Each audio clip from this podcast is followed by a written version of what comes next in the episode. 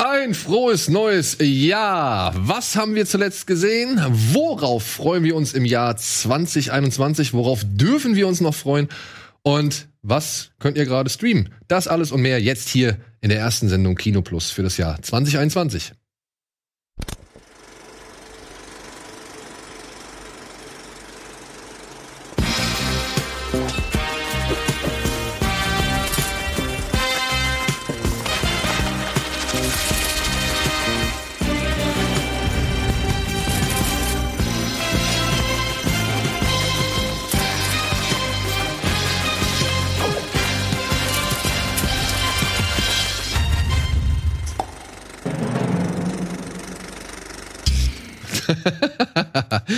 und damit hallo und herzlich willkommen zur ja, frischesten Ausgabe im Jahr 2021.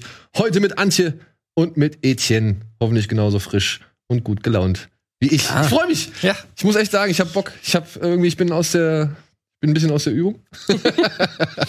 Aber ich habe irgendwie Lust, ich habe mich sehr darauf gefreut, heute hier zu sitzen und ein bisschen zu labern. Ja, ist lange her. Mhm. Also gefühlt einen Monat oder so. Mindestens. Mindestens. Ja. Ich meine, wann war der Jahresrückblick? Das war am 14. Dezember. Ja, also ziemlich genau ein Monat. Ziemlich genau, ja. Ja, meine ich auch. Ja, falls ihr euch wundert, natürlich, letzte Woche gab es eine Folge, aber das war ein Spezial. Das hatten wir schon letztes Jahr irgendwann im März aufgezeichnet oder so. Und äh, ja, dafür fanden wir halt einfach, da war der richtige Zeitpunkt da, um das jetzt mal auszustrahlen. Äh, freut mich sehr, dass es euch so gut gefallen hat. Wir werden versuchen, die Spezials wieder ein bisschen äh, regelmäßiger stattfinden zu lassen, die Frequenz etwas wieder zu erhöhen. Aufgrund der Tatsache, dass die Kinos ja erstmal noch eine Weile zubleiben werden. Ja? Aber nichtsdestotrotz haben wir die Zeit hoffentlich genutzt und haben ziemlich viele Filme geguckt, oder? Mhm. Mhm. Ich habe tatsächlich für meine Verhältnisse auch äh, es geschafft, gerade über die Weihnachtsfeiertage habe ich es äh, geschafft, ein bisschen zu glotzen. Ja, ich auch. Äh, was echt mal wieder angenehm war. Ähm, leider geht mein Letterbox gerade nicht. Oder das Internet. Ich versuche mal am Handy, weil natürlich weiß ich das nicht mehr auswendig. Dann würde ich dir da mal den Vorzug lassen. Ja, natürlich, äh, Antje. Okay. Ich habe zu, also wirklich zu allerletzt zwei Filmreihen nachgeholt. Die eine kannte ich schon, nämlich John Wick. Den habe ich einfach mal wieder eins, zwei, drei einfach mal wieder geguckt, weil ich Bock drauf hatte. So. Geht ja auch schnell, ne? Ja, eben, genau. Und dann habe ich, oh Gott, ich habe The Cell geguckt. The eins Cell. und zwei. Oh. Oh ja. Zweiten The Cell? Ja. ja, damit fing es an. Ich habe mich ja neulich schon durch die, alle drei Teile Butterfly-Effekt gequält. Alles für gewisse. Moment, das ist doch noch Der erste, den ersten mag ich super gerne. Den finde ich super, aber zwei und drei, Halleluja. ja. Aber, es ist aber warte mal, der zweite ist noch auch mit gar nicht mal so unbekannten Darstellern, oder? Kann es sein? Ich kannte niemanden davon. Auch vom, auch, ich kannte nur den, ich glaube, der Regisseur ist recht bekannt. Das ist dieser John Leonetti, der auch Annabelle zum Beispiel gemacht hat, oder Kamera für Conjuring. Der hat den ersten oder zweiten Regie geführt, immerhin. Aber das ist ja überhaupt nichts gegen The Cell 2. Und ich möchte an dieser Stelle einmal daran appellieren. Wenn mir noch mal jemand irgendwie, keine Ahnung, Sonic the Hedgehog im Kino als den schlechtesten Film aller Zeiten verkaufen möchte, als Beispiel, dem bitte ich doch, sich bitte einmal The Cell 2 anzugucken. Denn natürlich hat nichts davon irgendwas mit dem ersten zu tun. Der erste ist, finde ich, eigentlich tatsächlich noch ganz in Ordnung. Das ist ja dieser Tarsim Singh mit, mit äh, Jennifer äh, Lopez. Lopez. Und dann und, so eine. Und, äh, Vincent und Vince Vaughn. D'Onofrio. Und Vince Vaughn, den man überhaupt nicht erkennt. Und er spielt da den Kopf. Das hat, fand, hat, hat mich sehr überrascht. Ich hatte Vince Vaughn in Ach, The Cell Das war diese Psychophase. Da wollte Vince Vaughn, glaube ich, so ein bisschen ins Ernste, in die ernste sein. Richtung drehen. Kann gut sein. Und ich finde ihn an sich, ich finde ihn wirklich in Ordnung. Also der ist auf der einen Seite durchaus straighter Serienkiller-Film. Und dann hat er aber diese Traumsequenzen und dadurch, dass sie von Tarsim Singh sind, sehen die halt wirklich ziemlich geil aus. Insgesamt. Auch, auch ähm, ich muss immer noch sagen, dieses Bild, wenn sie dann in diesen Raum reinkommt und er hat sich an diese Haken genau. mit seinem Rücken gehängt. Das also der ist schon echt das hart. sieht schon gut aus. Und dann kommt da der zweite Teil, den gibt's bei Amazon. Ich habe ihn bei Amazon Prime mir geliehen für 3,99. Es tut mir so leid, um diese 3,99. Und äh, es hat null was irgendwie mit Teil 1 zu tun. Natürlich nicht. Haben ja die äh, Butterfly-Effekt-Filme auch nicht. Das ist ja alles so dasselbe, sind ja alles so dieselben Jahre. Irgendwie ein Mystery Thriller kam gut an, dann kamen ganz viele nach, so. Und bei The Cell 2 geht's halt um eine Frau nach, das ist die einzige Verbindung zum ersten. Wir hatten da mal eine Frau, das war Jennifer Lopez. Die gibt es jetzt nicht mehr. Jetzt haben wir eine andere. Das ist der Eröffnungstext, so. Und dann geht's halt darum, dass sie halt auch einen Serienkiller suchen soll, in dessen äh, Fängen sie selbst mal war als Opfer. Deshalb kennt sie ihn ja so gut. Und jetzt soll sie in seine Psyche eindringen, um zu erkennen, um zu herauszufinden, wo das neue Opfer ist. Oh, das ist so furchtbar. Da sind Dialoge. Also ich habe mir einen gemerkt, weil der so, äh, es ist der Hammer. Da hat man, also der Serienkiller macht es sich zur Aufgabe, seine weiblichen Opfer immer wieder zu töten und zum Leben zu erwecken. Ein sehr wichtiger Satz in diesem Film ist, ich war sechsmal tot. Und dann gibt es einen Moment, wo eine junge Frau auf dem auf dem Tisch da liegt und er erklärt ihr, ja, ich werde gleich ganz viele böse Stromstöße an dir ausprobieren, dann wirst du sterben, bla bla. Und sie ist total verzweifelt und ja, lass mich gehen. Und irgendwann ergibt sie sich ihrem Schicksal und sagt, bitte sag meinen Eltern, dass ich sie liebe. Und der Killer antwortet, warum sollte ich mit deinen Eltern in Kontakt treten? Das ist eigentlich ganz gut, Dialog. Das ist so. Und die Qualität dieser Dialoge zieht sich auf diesem Level wirklich durchgehend. Und dadurch behält er eine gewisse Kurzwahl bei, weil diese, das ist wirklich wahnsinnig witzig, was sie die ganze Zeit sagen. Aber wirklich um ein Anschauungsbeispiel für Hanebüchen, dumme Dialoge und Entscheidungen, so muss man sich eigentlich The Cell, der zudem auch noch sehr, sehr doof aussieht, eigentlich mal angucken. Also es ist wirklich von Anfang an so ein Eingeständnis. Wir haben Tarsim Singh nicht bekommen und auch sonst niemand anderen, der halbwegs Geld, sein Geld wert ist. Ich weiß nicht, wer es gemacht hat. Ich kannte die Leute alle nicht. Das Einzige, was einigermaßen okay war, war die deutsche Synchronisation, weil das waren Leute, die man jetzt so kannte. So. Aber so was, was habe ich, also so ein so einen hanebüchenden Quatsch habe ich lange nicht mehr gesehen. Okay, aber dazu musst du wirklich Bock haben, glaube ich. Ich ja, ich musste genau wie Butterfly Effect, ich musste die für gewisse Projekte jetzt so nachholen. Oh Gott. also, ja, mein Interesse hält sich in Grenzen. Es ist immer gefährlich, wenn so Nachfolger von so Horrorfilmen, ja. äh, von so erfolgreichen Horrorfilmen, von denen man noch nie gehört hat. Der kommt ja, ja auch, glaube ich, zehn Jahre oder was nach dem Original oder so. Das Aber weiß ich nicht mehr. Also das, ja, wann war der erste Cell? War in den 90ern oder so, ne? Ich glaube auch, der war noch in den 90ern. Ja, Und der zweite kam 2011. 2011? Also elf Jahre nach dem Vorgänger. Das, das klingt so, als ob die irgendwie ein Drehbuch hatten und hm. irgendeinen günstigen irgendeinen günstigen äh, Titel brauchten, wo sie das ja oder ja, ja, genau oder bei The Cell sind halt irgendwelche Vermarktungsrechte ausgelaufen. Ja. ja und man hat sich gedacht, ey, wir haben hier diesen Film, wie können wir den am besten vermarkten? Ah, warte mal, da gab's doch den da ja. und zack, genau. Weil es auch der gleiche Verleih ist, also von daher. Ja, ja, ja, gut. Die werden ja, dann werden sie sich wahrscheinlich gedacht haben, um die Lizenz zu behalten, genau, ja, packen wir jetzt also einfach den Namen da drauf. Dann haben wir hier noch weiterhin das Recht, irgendwie was damit zu machen oder vielleicht die Kohle für den und den 2009, sorry, neun Jahre später. Ansonsten hole ich gerade, was heißt hole ich gerade nach? Äh, Schaue ich gerade die sechste Staffel Brooklyn Nein, nein, die ist seit dem 10. auf Netflix endlich. Da habe ich ja gehört, ist eine Besonderheit jetzt äh, fällt besonders ins Ohr, sage ich jetzt mal, denn die fluchen wohl sehr viel häufiger als sonst. Und es wird gepiept und es wird gepiept, ja. Und, und so und geblurrt. Ja, und das war vorher nicht so oder was? Nee. Und ich weiß auch nicht. Aber im Moment ist doch eine NBC-Serie, da dürfen die doch gar nicht Sachen sagen. Ach, dann liegt das vielleicht da. Das war vorher nicht NBC, glaube ich. Also es ist zumindest dieses NBC-Logo, das am Anfang kommt, das war in den ersten Staffeln nicht. Das ist mir jetzt aufgefallen, ganz neu. Genau. Und weil sie vorher da waren, wo sie waren, da gab es eine Non-Swearing und Blurring Policy irgendwie. Da durften sie es nicht machen. Und jetzt mit NBC, glaube ich, dürfen sie es machen. So war es. Oh, mit Brooklyn nein, nein, war von Anfang an eine NBC-Serie. Da bin ich mir ziemlich sicher. Ja, aber auf jeden sein, Fall sind sie jetzt. Aber sie haben ja gewechselt mit der sechsten Staffel. Das war, wie gesagt, ich, mir ist nur das neue Logo am Anfang der Serie aufgefallen. Das Vielleicht ist der, der, der V? Genau, ja. Ja, dann ist es NBC. Und ich dachte halt erst, es wäre ein Gag und irgendwann gehen die da selber noch drauf ein und so.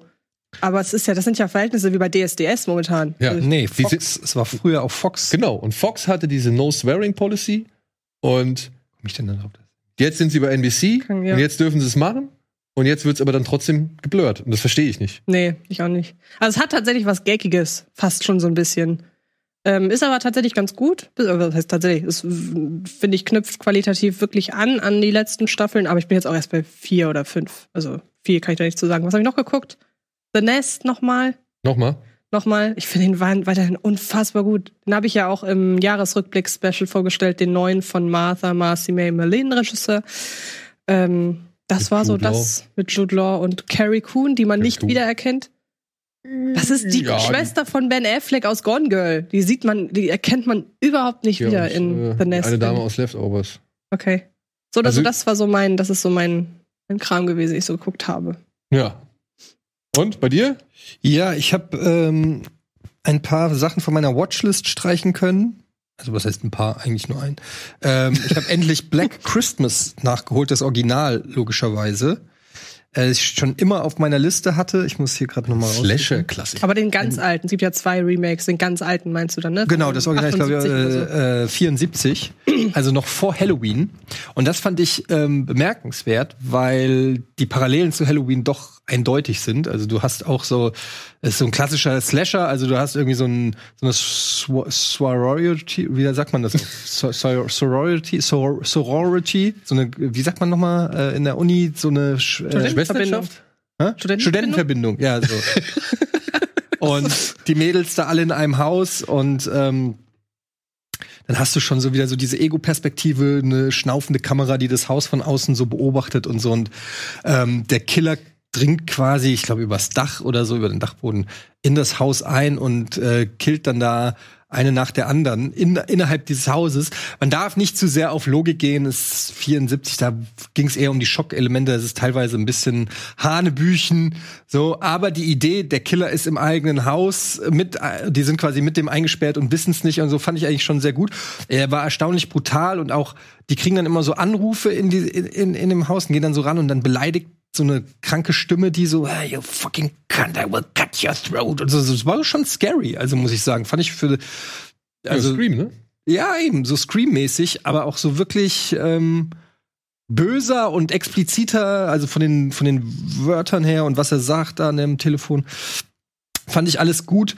Und ähm, auch die Tötungssequenzen fand ich auch alle gut. Also die, die Morde und so. Es war alles schon echt äh, kurzweiliger und besser. Ich hatte schon gedacht, so, weil bei den 70er Jahren weißt du immer nicht, ne? Das kann dann auch sehr schnell azi-fazi werden und ähm, so metaphorisch und uh, so, wo ich nicht so drauf stehe. Ja, Ähm, oder halt billig. Oder auch billig. Aber da muss ich sagen, das war schon eine echt gute Blaupause für das Slasher-Genre, wie wir es auch heute noch kennen und deshalb auch zu Recht ein, ein Klassiker, ähm, den man Weißt du sich den heute noch großartigen deutschen Titel von dem Film? Nee. Jesse, Treppe in den Tod. Genau, Treppe in den Tod. ist der ja. deutsche Titel von Black Okay. Christmas. Ja, okay. Naja, das waren damals wahrscheinlich noch. Das erste Remake habe ich noch, habe ich in der Pressevorführung gesehen. Kann man eigentlich vergessen. Mm. Und das andere Aber Im es ist Vergleich zum zweiten relativ- Remake finde ich das erste genau, wirklich in aber Ordnung. das ist halt, das fügt dem jetzt dem Original Mhm. nichts Neues hinzu. Das erste Remake ist halt wirklich das Original eins zu eins, nur halt in Frische. So, und da kannst du halt sagen, ja, wozu brauche ich das jetzt unbedingt? Da kann ich mir auch das Original noch angucken, weil es funktioniert ja, wie du sagst, auch immer heute noch, also auch heute noch. Und jetzt das neue Remake ist halt meiner Ansicht nach das ist so dieses verfehlt. perfekte Beispiel für das Gegenteil von gut ist gut gemeint. Mhm. Man sieht total, was die gemeint haben, aber es ist hat überhaupt nicht funktioniert. Nee. Und dann ist es auch nicht hart. Dann habe ich äh, Wonder Woman geguckt. Leider. Fand ich richtig schlecht. Darf ich das sagen? Verkauft? Hm. Was? Nee, ich habe noch nicht gesehen, ich darf noch nicht zu sagen. Also, Ich habe Also- ihn gesehen. Ich darf was Ja. dazu sagen. Also, also ich fand den leider nicht so prall. So, ähm, und dann habe ich noch einen Film von dir empfohlen bekommen, Hunter Hunter. Und da, da hast du ja gesagt, informier dich nicht, weiß nichts drüber, guck ihn, äh, und das habe ich dann natürlich auch direkt befolgt. Und das ist schon ein kurioses kleines ähm, Horrorfilmchen. Horrorfilmchen kann man den Horrorfilm nennen. kann man es Horrorfilm nennen? Eigentlich nicht, ne? Thriller eigentlich, eher ein, ein beinharter Thriller, wo ich sagen muss, du hast natürlich eine sehr große Erwartungshaltung äh, geweckt. Die konnte er dann meiner Meinung nach nicht so ganz äh, einlösen, weil er dazu einfach auch im Mittelteil ein bisschen zu sehr äh, nachgelassen hat. Und Obwohl im Mittelteil, also es gibt zwei Szenen, die fand ich vorher schon wirklich, wirklich gut. Ich sag nur Wasser holen. Hm? Weißt du, wo die Dame mit dem Wassereimer Ja. da im Wald ist? Das fand ich richtig cool, weil da habe ich mir halt in meinem Kopf durchgespielt, ey, wie würde ich reagieren? Und wie würde es mir gehen, wenn ich weiß, meine Tochter oder mein Sohn rennt da durch diesen Wald? Weißt du, wo das. man muss vielleicht zumindest sagen, es geht um eine Familie, die in einem Wald, in einem Haus lebt und so, so sich sozusagen abseits von der Zivilisation ihr Kind dort großziehen will und so richtige Waldschrats im wahrsten Sinne des Wortes sind. Der Vater äh, ist offensichtlich ausgebildeter Jäger oder kann das halt, nimmt die kleine Tochter auch schon regelmäßig ähm, mit auf die Jagd und die ernähren sich wirklich von der Natur, von dem, was der Wald eben bietet und sind wirklich abseits der Zivilisation. Ähm, aber es gibt wohl einen Wolf, der ihnen das Leben schwer macht. So, mehr will ich dazu nicht sagen. Ähm, er hat dann am Ende ein sehr schönes Payoff, aber ich habe dann auch das Gefühl gehabt, dass die Macher erst das Ende hatten und sich dann überlegt haben, so, wie kommen wir da hin? Ja, aber das finde ich okay. Ja, es, es wirkte so ein bisschen, äh, der Ziel ist das, We das Ziel ist der Weg, so ein bisschen. Also mir hat dann das so, also ich fand ihn teilweise ein bisschen langweilig, ein Eigentlich ist bisschen das Ziel das unspektakulär. Und dann am Ende kommt halt so ein Mega-Knall und dann ist es zu Ende. Und dann ist auch teilweise wirklich, wie die sich teilweise verhalten, das hat mich schon schwer beschäftigt. Ich bin nicht gut in sowas. Es gibt Leute, die können sowas besser tolerieren, dieses Suspension of Disbelief. Aber gerade bei Horrorfilmen, wenn die Protagonisten sich dumm verhalten, dann rollen sich mir die Fingernägel hoch. Und das ja, hatte ich da Moment, ständig. Das war doch bei. Hast du den Get In auch gesehen? ja, das ist noch schlimmer. Da ist noch schlimmer. Ja, deshalb hat er auch noch weniger Sterne gekriegt. ja. Der, der, der war echt, der den Vogel abgeschossen. Also da sitzt du, da sitzt du wirklich vom Fernseher und denkst dir so, okay, also du hast ungefähr 100 Optionen, das Problem zu lösen und du entscheidest dich wirklich für die mit Abstand schlechteste und dümmste und wieder und wieder und wieder. Ich meine, sie haben bei Get In auch eine Empfehlung von dir, auch ein Horrorfilm äh, oder Thriller. Da spielen sie aber zumindest, das muss ich dem Film gut halten, dass der Hauptcharakter so ein Lappen ist. Das wollen die. Die wollen, dass die einzige Person, bei der du im Prinzip andocken kannst, ein totaler Lappen ist und das macht einen wahnsinnig, weil der ist halt nicht der klassische Held, der die Tür eintritt und sagt, oh, I saved the day, sondern der ist halt eher so, nee, ich weiß auch nicht. So. Und dann, und das macht einen dann auch wahnsinnig, weil da gibt's böse Leute, die böse Sachen machen und dir fehlt diese Figur, die äh, das Heft in die Hand nimmt und sagt so, die, den lege ich jetzt das Handwerk. Und das fand ich auf eine gewisse Weise clever, aber auch, äh, wie der Franzose sagen würde, sehr annoying. Ja. vor allem, weil er halt eine, eine wirklich, wirklich dumme Entscheidung dann macht, als er endlich im Begriff ist, das Heft übernehmen zu wollen, was ihm ja auch nicht so wirklich gelingt. Aber da habe ich gedacht, Alter, das kannst du nicht bringen. Das kannst du nicht so offensiv bringen. Wir sprechen jetzt sehr abstrakt bei Ja, abstrakt. Das ist ein bisschen schwer nachzuvollziehen. Also, Also- Get In geht's um eine Familie, die im Urlaub ist und ihr Haus vermietet hat, ein sehr schönes Haus an, an Freunde oder Bekannte, ans Kindermädchen, glaube ich, und ihren Freund. Und dann kommen sie zurück aus dem Urlaub und dann sagen die, äh, das Kindermädchen und ihr Freund, ja, wir wohnen jetzt hier, das ist unser Haus. Und die haben halt auch, Deal with it. ja, deal with it. Und die haben, können nicht mehr rein, versuchen sich dann da reinzuklagen, aber es geht nicht, weil sie einen Vertrag unterschrieben haben, einen Mietvertrag und das ist laut Gesetz, so heißt es im Film, keine Ahnung, ob das stimmt. Da die regelmäßig Strom und so weiter zahlen, sind sie rechtmäßige Mieter und deshalb können, können sie da nicht so einfach raus. Also sie haben das Haus quasi besetzt und gehen da nicht raus. Und dann fängt der Film quasi erst an, dass die halt überlegen, dieses Pärchen oder diese Familie, ähm, wie kommen wir da rein? Deshalb heißt der Film ja auch Get In or Die Trying. Das ist aber, glaube ich, der deutsche, Ja, fand ich aber, Titel. das fand ich aber ganz gut. den sie gegeben haben. Ja, aber kann man sich auch schenken. Klingt von der Prämisse besser, als der Film dann letztendlich Ja. Da ist Hunter Hunter meiner Ansicht nach Ja. deutlich besser. Fand ich auch. Aber da sollten wir jetzt auch einfach ich nicht sag, mehr Ich sag gar nichts mehr. Kein, ich darf jetzt zu keinem Film darf ich was sagen. zu keinem. Bitte, sei still. So, was hast du noch gesehen?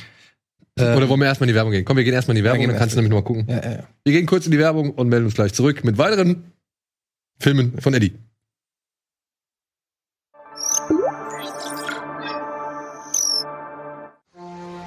Bitburger. Mit bestem Hallertauer und Bitburger Siegelhopfen. Feinherb, frischem Geschmack. So gut kann Bier schmecken. Und deshalb bitte ein Bit.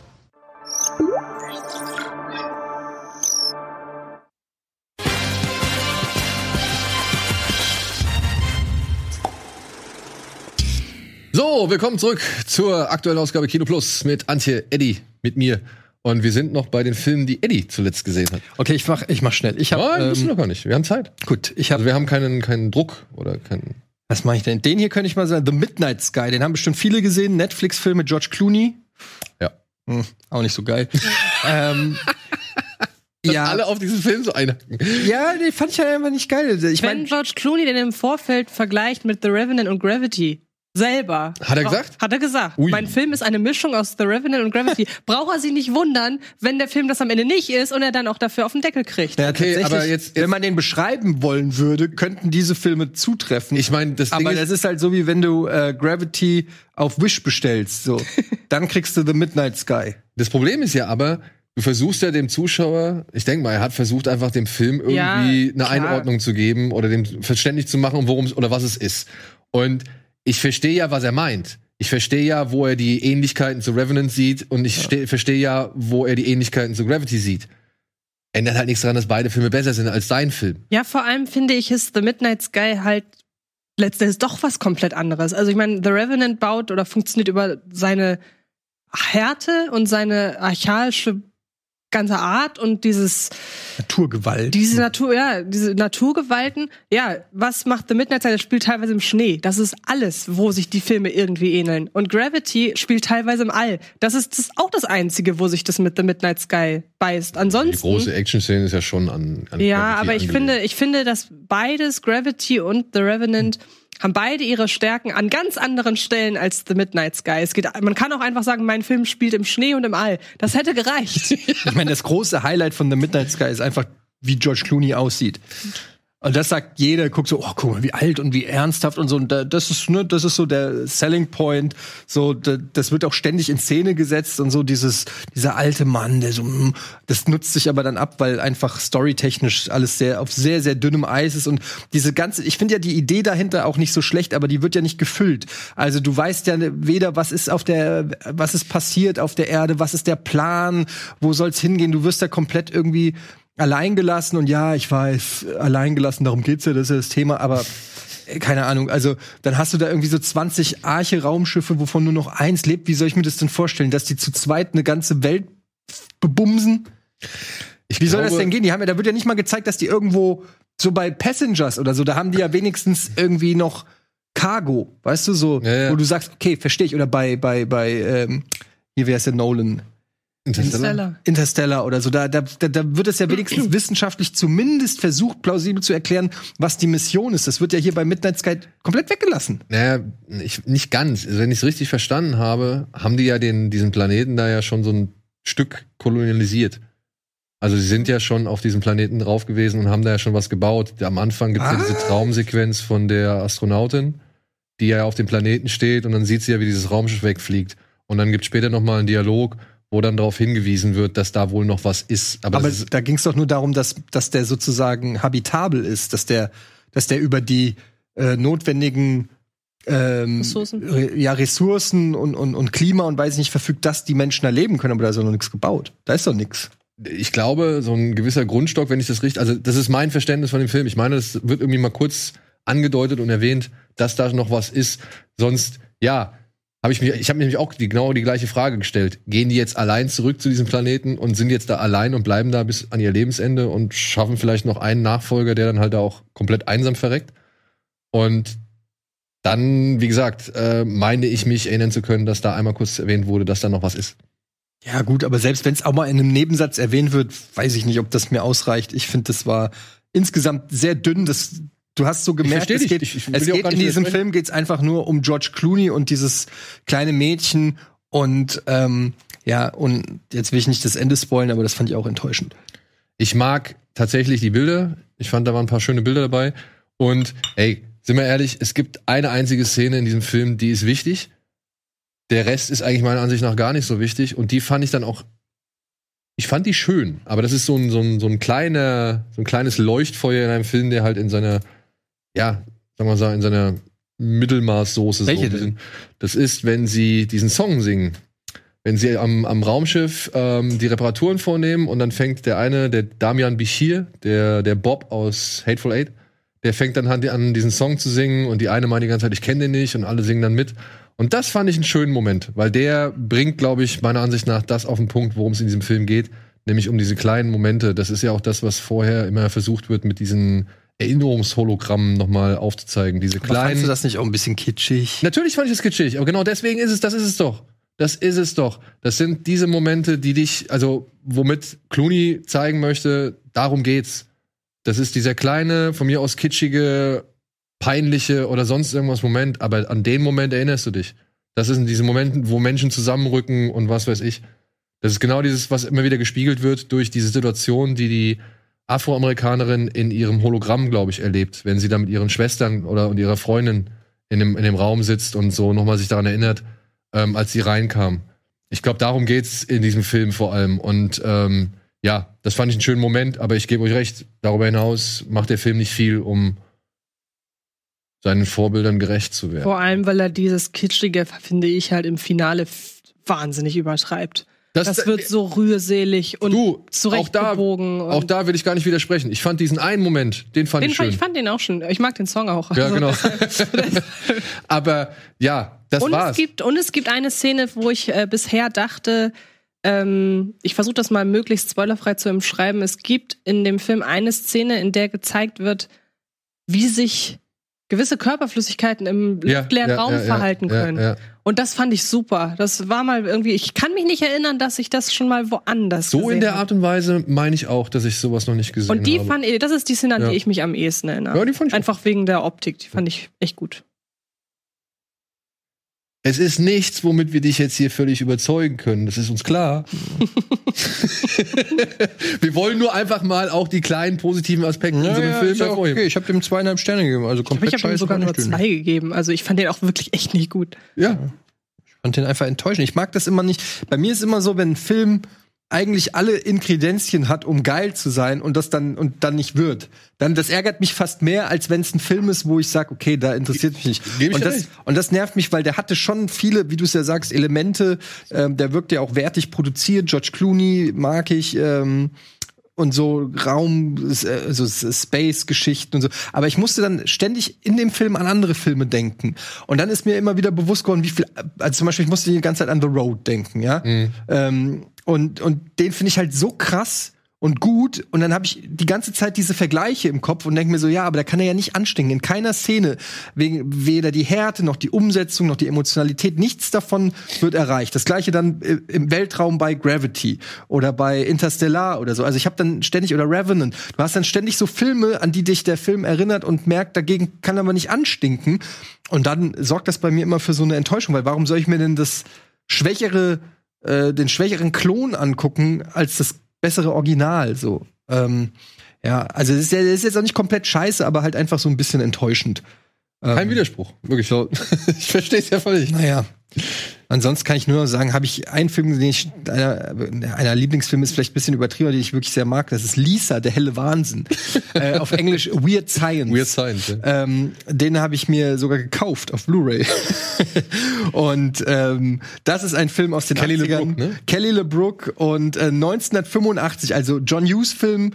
Mehr 80s geht nicht, mitten in den 80ern und er trifft halt auch so wie die vielen Filme dieser Zeit so den den Vibe, der damals eben herrschte, wie den uns zumindest Hollywood ähm, verkauft hat, wie er ist. Und er handelt äh, von äh, zwei Typen, die am Computer ähm, aus einer Barbie-Puppe, so, so ein bisschen An Anspielung natürlich auf Frankenstein, eine echte Frau erschaffen nach ihren Wünschen. Und ähm, ich gebe gerne zu, viel von dem Humor würde heute möglicherweise so nicht mehr durch die Kontrollen gehen, aber damals war das halt so ähm, großer Busen, große ähm, äh, lustige Fäkalhumor und so, aber auch viele Anspielungen auf andere Filme. Da gibt's dann so eine äh, Szene, die ist äh, natürlich eine Anspielung auf Mad Max und ähm, es, es spielen äh, interessante Nebenrollen. Bill Paxton und Robert Downey Jr. spielen so zwei, ähm, ja, so äh, Yuppies, die, die, und die beiden sollen quasi Nerds sein, also gespielt von Anthony Michael Hall und ähm, Ilan Mitchell Smith. Ähm, Anthony Michael Hall kennt man aus Breakfast Club zum Beispiel. Das Zum Beispiel, Streber, genau, ja. Der Streber. auch ein, der ganz in ganz vielen 80er Filmen äh, mitgespielt hat. Und äh, da sieht man zum Beispiel äh, Robert Downey Jr.'s Talent. Das war eine seiner ersten, glaube ich, äh, Nebenrollen. Und du siehst einfach, wie gut er ist in dieser Rolle als, als Yuppie, der die, die, die Kids ärgert und so. Hat nicht viele, äh, viel, viele Szenen, aber die paar Szenen, die er hat, ähm, fällt er auf jeden Fall auf. Naja, und er hat halt so ein bisschen, dann kommt halt Kelly LeBrock, sie schaffen sich halt quasi die perfekte Frau und diese Frau bringt ihn dann bei, echte Kerle zu sein und aufzuhören. Äh, sie müssen eine Party schmeißen und, und schließen sich dann in der Toilette ein, weil sie sich selber nicht trauen, an ihrer eigenen Party teilzunehmen und so. Und er hat ein paar lustige Effekte und er ist irgendwie einfach, ähm, Bill, Pe äh, Bill Paxton spielt so ein, ähm, so eine Art Biff-Charakter, würde ich ihn mal nennen. Der großen Bruder äh, von äh, einem der beiden Nerds, der die dauernd schikaniert, der bei der Armee ist und ach, keine Ahnung.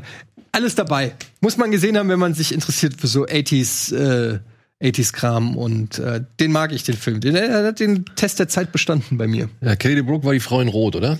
Oh ja, stimmt. War die Frau in Rot. Auch 80er Jahre. Der, das ist wirklich einer der Lieblingsfilme meines Schwiegervaters. Der Ja? hat zu seinem Geburtstag hat er ein Kino gemietet und hat alle Leute eingeladen und dann haben wir alle die Frauen. Ist mit Pierre Richard? nee, mit mit hier mit ähm, hier, der aber so ähnlich aussieht. Ja, ja, ich ähm, mit immer. äh, Gene? Gene? Gene Wilder. Gene Wilder. Ja.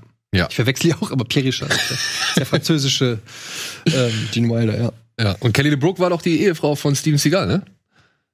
Ja. Wenn mich nicht alles täuscht. Ja, Kelly LeBrock. Die gibt's übrigens immer noch. Glaub ich. Und also die, ich meine, die, äh, die gibt's nicht nur noch, sondern die macht auch immer noch Sachen. Kelly LeBrook, ja, okay, ein bisschen operiert ist sie, aber. Oh nö, dann geht's ja. Oh, guck mal, die Kinder heißen Arisa Seagal, Annalisa Seagal und Dominic Seagal. Also drei Kinder von Steven Seagal. Vielleicht ist sie auch immer noch mit ihm verheiratet. Ich weiß es Nee, bis 1996. nicht. Okay.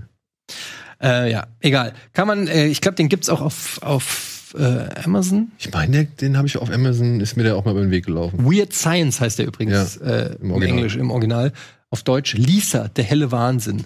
Und auf der anderen Seite, eigentlich ist der, also was, was das Coole an dem Film ist, wenn man es mal so sieht, ähm, natürlich gibt's da so ein bisschen sexistischen Humor oder ein bisschen Kaka-Pipi-Pupsi, sage ich mal. Sexistisch ist eigentlich nicht.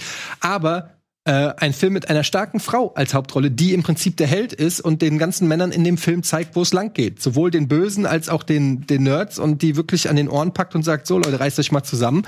Ähm, so, so kann man es äh, übrigens auch sehen. Die Frau in Rot, ja, das war ihr erster Film. Tatsächlich. 1984, ein Jahr davor. Regie auch Gene Wilder. Naja, wir kommen hier vom Hundertste ins Tausende. So, jetzt komm, was haben wir? Kinostarts der Woche. Ach nee, gibt's ja gar nicht. Nee, Oder? gibt's nicht. Nee, aber ich würde gerne noch kurz euch eine Sache empfehlen oder ans Herz legen, die habe ich gesehen, also die muss ich dir ans Herz legen. Ich habe mir auf YouTube gibt's eine Dokumentation, die heißt Eckis Welt. Kennst du die? Ecki Häuser? Nein. Ecki Eckhard Baum heißt der Mann. Das ist der Mann, der die erste Videothek der Welt gegründet Oh, hat. geil. In Kassel. Moment, der Welt. Der Welt. Der Welt. Die erste Videothek der Welt kam aus Deutschland. kam aus Deutschland. Und in dieser Dokumentation erzählt er, wie es dazu kam. Und dann gibt's auch halt einen Amerikaner, der hat es halt auch gemacht. Und er dachte halt auch so, ja, ähm, eigentlich müsste der Amerikaner die älteste erfunden haben. Aus Amerika kommt ja meistens immer alles zuerst so. Und dann hat er aber gesagt, nö, ich habe meinen Laden, ich glaube, es war 1957 gegründet. Daraufhin sagt Eckhard Baum, ja krass, dann habe ich mein Jahr, äh, meinen Laden zwei Jahre früher gegründet, nämlich im Jahr 1955. So. Da gab's doch noch gar keine Videos. ja, der hat, der hat tatsächlich, der geht da in seinen Keller runter, in wirklich ins ganz unterste Archiv dieser Bibliothek und geht da in sein Regal mit Super 8 äh, Filmrollen. Und dann hat er da irgendwie Eis am Stiel und so Sachen, aber halt auch zum Beispiel die Hochzeit von Charles und Diana auf drei, irgendwie auf drei äh, Super 8 Rollen. Dann gibt's eine Time-Live-Dokumentation, der Zweite Weltkrieg, die holt er einmal da komplett raus. Also der hat halt dann angefangen mit, mit Super 8 Kopien und noch anderen Formaten. Der holt dann noch mal irgendwann so eine Kassette raus. Und jetzt mal ehrlich, ich habe schon einiges gesehen. Ich hatte selbst Betamax in der Hand und habe da auf einem Rekorder, also beziehungsweise habe eine Kassette in einen Betamax-Rekorder geschoben. Aber der holt da ein Format raus, das, das kannte ich noch nicht. Das habe ich noch nie gesehen. Das ist noch ein bisschen. Dreieckig. Ja, fast. Es ist halt noch so ein bisschen kompakter als eine VHS-Kassette, aber auch keine Betamax-Kassette, weil du musst noch mal so eine zweite Klappe aufmachen. Ich weiß, hab, den Namen vergessen. Aber wie gesagt, eine schöne kleine runde Dokumentation, 52 Minuten gibt's das? auf YouTube. Ach geil. Kannst du auf YouTube einfach so angucken. Eckis Welt heißt sie und beschreibt halt dann so und dann kommen halt auch es ist, es ist großartig. Sie gehen halt erstmal, fängst damit an, dass du Eindrücke und Bilder von der Bibliothek kriegst. Ne? Und das war so noch so eine richtige eng an eng, Regal an Regal, dicht an dicht, immer möglichst dichte Gänge, so, wo die Kassetten auch einfach nur hochkant nebeneinander standen, so reihum, also und bis an die Decke hoch. Und dann gehen sie halt erstmal da durch. Eine der ersten Video-VHS-Kassetten, die ich erblickt habe, war Monster Busters, also Monster Squad. Hm. Ja, da, war, da ging mein Auch Herz. 80s. Ja, auch 80s. Ging mein Herz schon auf so. Und ähm, dann, dann, ja, wird er halt so ein bisschen eingeführt und dann kommen Kunden zu Wort. Und das ist großartig. Dann sollen sie so ihre Lieblingsfilme benennen, welche sie halt mal ausleihen und so. Dann kommen sowas wie Leon der Profi, die unerträgliche Leichtigkeit des Seins. Und irgendwann ist da einer dazwischen, ja, Gesichter des Todes.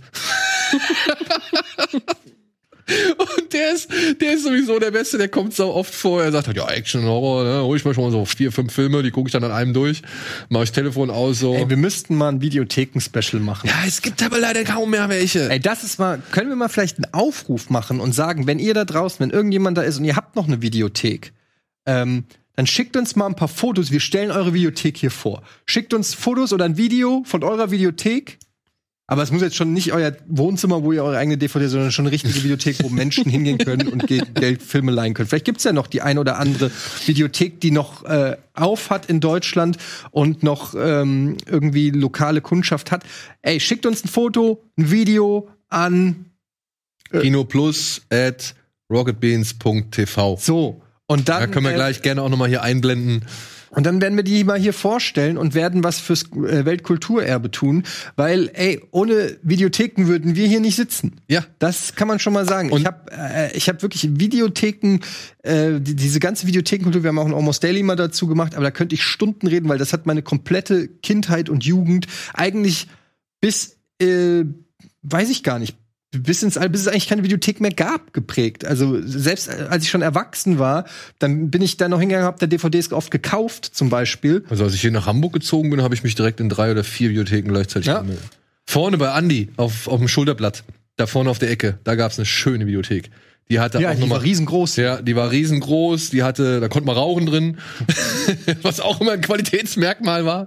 Wenn du in so einem Laden rauchen darfst, dann weißt du auf jeden Fall, hier wird, Und Das war das Schöne, dass Videotheken waren. hier wird's noch gepflegt. Ja, das war bis, das war halt das Äquivalent zum Plattenladen halt einfach, ne? So wie man, wie die Musikfans in den Plattenladen gegangen äh, sind, äh, sind, sind wir in die Videotheken gegangen. Und ich habe da so viel tolle Erinnerungen und wie viele Stunden ich in Videotheken verbracht habe. Ich habe das auch genossen, einfach in der Videothek zu sein und mir äh, Hüllen Anzugucken. anzugucken, durchzulesen, wieder rein und da teilweise zwei, drei Stunden habe ich am Wochenende in der Videothek gestanden. Ja. Also das, ich habe das geliebt. Ich weiß nicht, hast du noch sowas groß mitgemacht? Also als ich so 19, 20 war, war ich tatsächlich ab und an mal in Videotheken. Ich kenne aber nur eine, die, ich glaube, die gibt's bestimmt noch nicht mehr, die ist in Harburg. Das ist auch keine große oder so. Ich kann mir nicht vorstellen, dass es die noch gibt. Die hatte jetzt nicht irgendwelche besonderen Qualitäten oder so. Ich war aber tatsächlich eher diejenige, was auch einfach von der Schule und so ausging, die in die Bücherei gegangen ist, die ja auch eine große Filmabteilung und Hörspiele und Muss so man weiter auch sagen, hatte. in Hamburg, die Bücherhalle im Hauptbahnhof, die haben echt nicht, nicht verkehrtes Archiv da. Genau, und da habe ich, da habe ich Filme geliehen und äh, aber dann war ich irgendwann die, die sehr zügig gekauft hat, Ja. was halt gerade so gut aussah. Aber ähm, ich weiß auch noch, dass ich sehr immer angetan war von den ganzen Horrorcovern und mir einfach, als ich mich selber noch nicht getraut habe, Horrorfilme zu gucken, ich habe ja erst mit 18 oder 19 angefangen, wirklich Horrorfilme zu gucken und habe selbst mit 17 noch Angst gehabt, wenn es hieß, der Film ist ab 16. Kann man sich heute gar nicht mehr vorstellen. Aber ich habe wahnsinnig viel Spaß gehabt, mir die Cover durch, äh, anzuschauen und mir durchzulesen, was für kranke Sachen Mhm. in solchen Filmen passieren, weil das ja immer viel härter noch ist auf den Ja, vor allem, was du da für abartigen Scheiß teilweise Ja, findest. Also, genau. ne? Äh, Genau. in den, äh, wenn du in, ich weiß noch früher, meine Eltern waren geschieden, wenn ich am Wochenende bei meinem Dad war, immer Standard, wir fahren in die Videothek und ähm, irgendwann das wurde irgendwann eingeführt, weil früher konnte ich in die Videothek und dann gab es eine Zeit lang konnte ich nicht mehr in die Videothek, dann musste ich am Eingang stehen bleiben und dann ist äh, Tomin in Frankfurt und dann äh, und dann ist mein Vater rein und ich musste am Eingang stehen, meine Kinder durften nicht in die Videothek, also Minderjährige. Und dann ist mein Vater da mit fünf Kassetten gekommen, hat mir, und ich habe mir den dann an der, an der Tür, hat er mir die gezeigt, so. so, und wir waren teilweise so oft da und irgendwann durfte ich dann so, weil die meinen Vater und mich dann schon kannten, durfte ich dann so fünf Meter mich an Eingang stellen und dann hast du dich dann so reingeschlichen und hast dann schon mal so geguckt, was, Howard the Duck? Ja. So, weißt du, und das war und, und, und äh, in den 80er Abte 18er Abteilungen, wo ähm, es gab immer zwei Gründe, es gab zwei Fraktionen, die einen gingen wegen Pornos hin und die anderen gingen wegen Braindead hin. Und, und du bist wegen Braindead hingegangen. Und dann bist du da runter, und da waren zehn Regale voll mit Pornos, haben mich alle nicht interessiert, aber dann waren da irgendwie Ninja-Filme und und irgendwelche Horrorfilme mit blutigen billigen Snuff-Covern, wo du gedacht hast, was gibt's denn hier alles? Unglaublich. Ja, und dann auch am besten mit so 3D-Covern, wo halt noch irgendwas rauskam. ja, ey, Alter. Das hatte ich mit Simon gerade bei Rea M. Da gab's ja auch so ein geiles äh, VHS-Cover. Ja, ich hatte das Glück, in meiner Bibliothek gab's einen Familienraum. Also das der Vorraum, da wo die Theke war, das war der Familienraum. Da durften dann auch die, die Kinder rein. Wir durften halt nur nicht die Schwelle rüber in den 18er-Bereich machen. Und das war ja der schöne Bereich, wo man eigentlich immer rein wollte. Manchmal habe ich mich so ein bisschen reingestohlen in die ersten zwei Ja, Räume. genau. Ja, einmal war ich zu weit, da war ich halt wirklich in der Pornoabteilung, aber ich war viel zu jung und hab mir gedacht, warum hält der jetzt seinen Penis in den Mund der Frau? ja, und, und da wurde ich aber auch richtig schnell. Papa, worum geht es in diesem Film? Er ist ein Arzt und Aber ich weiß nicht, ob das bei dir dann in den Büchereien oder so der Fall war. Bei uns war es tatsächlich immer noch so, in, in der einen Bibliothek, in die ich, sag ich mal, rein durfte und in der ich groß geworden bin, wo ich dann die ganzen Filme kennengelernt habe, die gehörte dann zu einer Reihe von Bibliotheken, für die ich dann später auch gearbeitet habe, ja, in einer anderen Filiale. Und ähm, aber bei uns, als ich angefangen habe, so, da war das wirklich so, da stand man noch da drin und hat sich unterhalten. Ja. Man hat sich wirklich unterhalten über die Sachen, die man entweder gerade gesehen hat oder im Begriff ist auszuleihen oder ob man irgendwie eine Empfehlung hat. Und es war nicht nur der Typ hinter der Theke, der irgendwie mit einem geredet Nein, hat, die sondern die Kunden haben auch untereinander geredet. Und das ist das Geile, diese Kultur, die gibt es eben nicht mehr. Und das ist, ich will jetzt nicht wieder Papa erzählt von früher, aber egal, ob es der Plattenladen ist, ob es der Comicladen ist oder ob es die Videothek ist, aber es war geil, weil du bist vor Ort gewesen und hast dort mit Gleichgesinnten und dann gab es da vielleicht an der Theke einen, der gesagt hat, hey, guck dir das mal an oder hör dir das mal an oder schau dir mal den Film an, der ist geil. Und dadurch ist so eine das hast du halt heute natürlich in Foren ne, oder klar. sonst irgendwas. Du hast das, es gibt es in anderer Form und es ist auch klar, dass das sich irgendwie weiterentwickelt und so. Aber das war halt, unser Letterboxd war halt wirklich in die Videothek gehen und mit dem Typen, der da arbeitet, zu sagen, und wie findest du, nee, der ist scheiße, das Ende war doch kacke. Ja. So, weißt du? Übrigens, damals gab es auch noch keine Spoiler-Kultur. Das darf man auch nicht vergessen. Spoiler kam erst, weiß ich, mit, mit Six Sense. Ich glaube, Shyamalan hat den Spoiler erfunden oder so, aber Twin früher- Peaks, oder? War nicht Twin Peaks der erste? Twin Peaks war ein richtig harter Spoiler, ja. Ja, aber ich meine, so früher hast du einen Film geguckt, bist auf den Schulhof gegangen und hast deinen Kumpels den gesamten Film nacherzählt und die hingen an deinen Lippen. Und dann geht er rein, dann haut er ihm aufs Maul, dann kommt von drin raus, dann kommt einer und schießt auf den, da hat er aber gar keinen Clown, der war gar nicht da, der war ein Geist. Und so, dann erzählst du das so, und die alle so, "Oh, was ist dann passiert? Heute gehst du hin und sagst so, ja, ich habe hier, äh, weiß ich, ich habe den Film gesehen. Ja, ich kann ja noch den Titel. Nein, nicht den Titel sagen. Ich will, ich will nicht hören, wie der Film heißt, den du gesehen hast. So ist es heute so. Weißt du, also es ist komplett, hat sich komplett gewandelt. Du kannst gar nicht mehr über Film reden. Eigentlich diese, sollte diese Sendung hier indiziert werden, weil wir machen Verbotenes. Wir reden über Filme und Inhalte. Aber Genau. haben sich bei euch auf dem Schulhof irgendwann auch so Mythen um einzelne Filme gebildet? Klar. Also ich weiß Ohne noch, Ende, Alter. Gesichter des Todes. Ja. bei uns war das Teufel. hauptsächlich Ja, Scream und so weiter, wo man Immer der erste ja. Scream war ja noch ab 18 Ja. und äh, dann fing plötzlich irgendwie in der sechsten, siebten Klasse an, die Leute über Scream zu reden und da habe ich dann angefangen, mich verstärkt für Horror zu interessieren. Ich war halt immer wahnsinnig interessiert an Horror, aber habe selber mich nicht getraut, das zu gucken und weil es hing immer den Leuten an den Lippen, die sich getraut haben, das Ja. zu gucken, weil es hat ja immer eine Faszination. Es waren immer fast Horrorfilme. Waren immer, so genau, war, es ne? waren immer Horrorfilme. Und bis heute, es gibt einen einzigen Film, den hast du eben erwähnt, das ist dieser Gesichter des Todes, der auch irgendwann mal so in meinen Wahrnehmungsbereich äh, ähm, aufgetaucht ist, wo ich mich aber bis heute irgendwie nicht mich nicht dran gemacht. Ich glaube, das, ist- muss man auch nicht, oder? Nee, muss man nicht, aber das waren die Storys so, ah, der Fallschirmspringer, der im Krokodilbecken landet. Ja, das ist, das ist so wie die, wie die Spinne aus der Yucca. Die Radkappe, die Radkappe, die das Schienbein durchtrennt. Ja, das, Ja. Das, das, das waren alles G Geschichten, Also, die man kannte. So. Zum einen muss man dazu sagen, das sind teilweise Unfälle, die man da sieht. Ja, ja, ich weiß. Ja. Es gab jetzt vor kurzem eine äh, Komplett-Collection neu aufbereitet mit riesiger Büste und so weiter. Ah, mit dem, mit dem Elektro, mit dem, mit dem elektrischen Stuhl. Kann gut sein, ja. Das ist, ähm, das, die Szene ist auch, sag ich mal, echt unangenehm anzuschauen, will ich gar nicht abstreiten. Aber dann hat man halt irgendwie im Nachhinein auch immer wieder erfahren, ja, okay, es war fake, es war irgendwie gekünstelt Mhm. und so. Und das ist auch teilweise eine Rotzqualität, die da gemacht wird, also die da präsentiert wird. Und es Heute gibt Schlimmeres.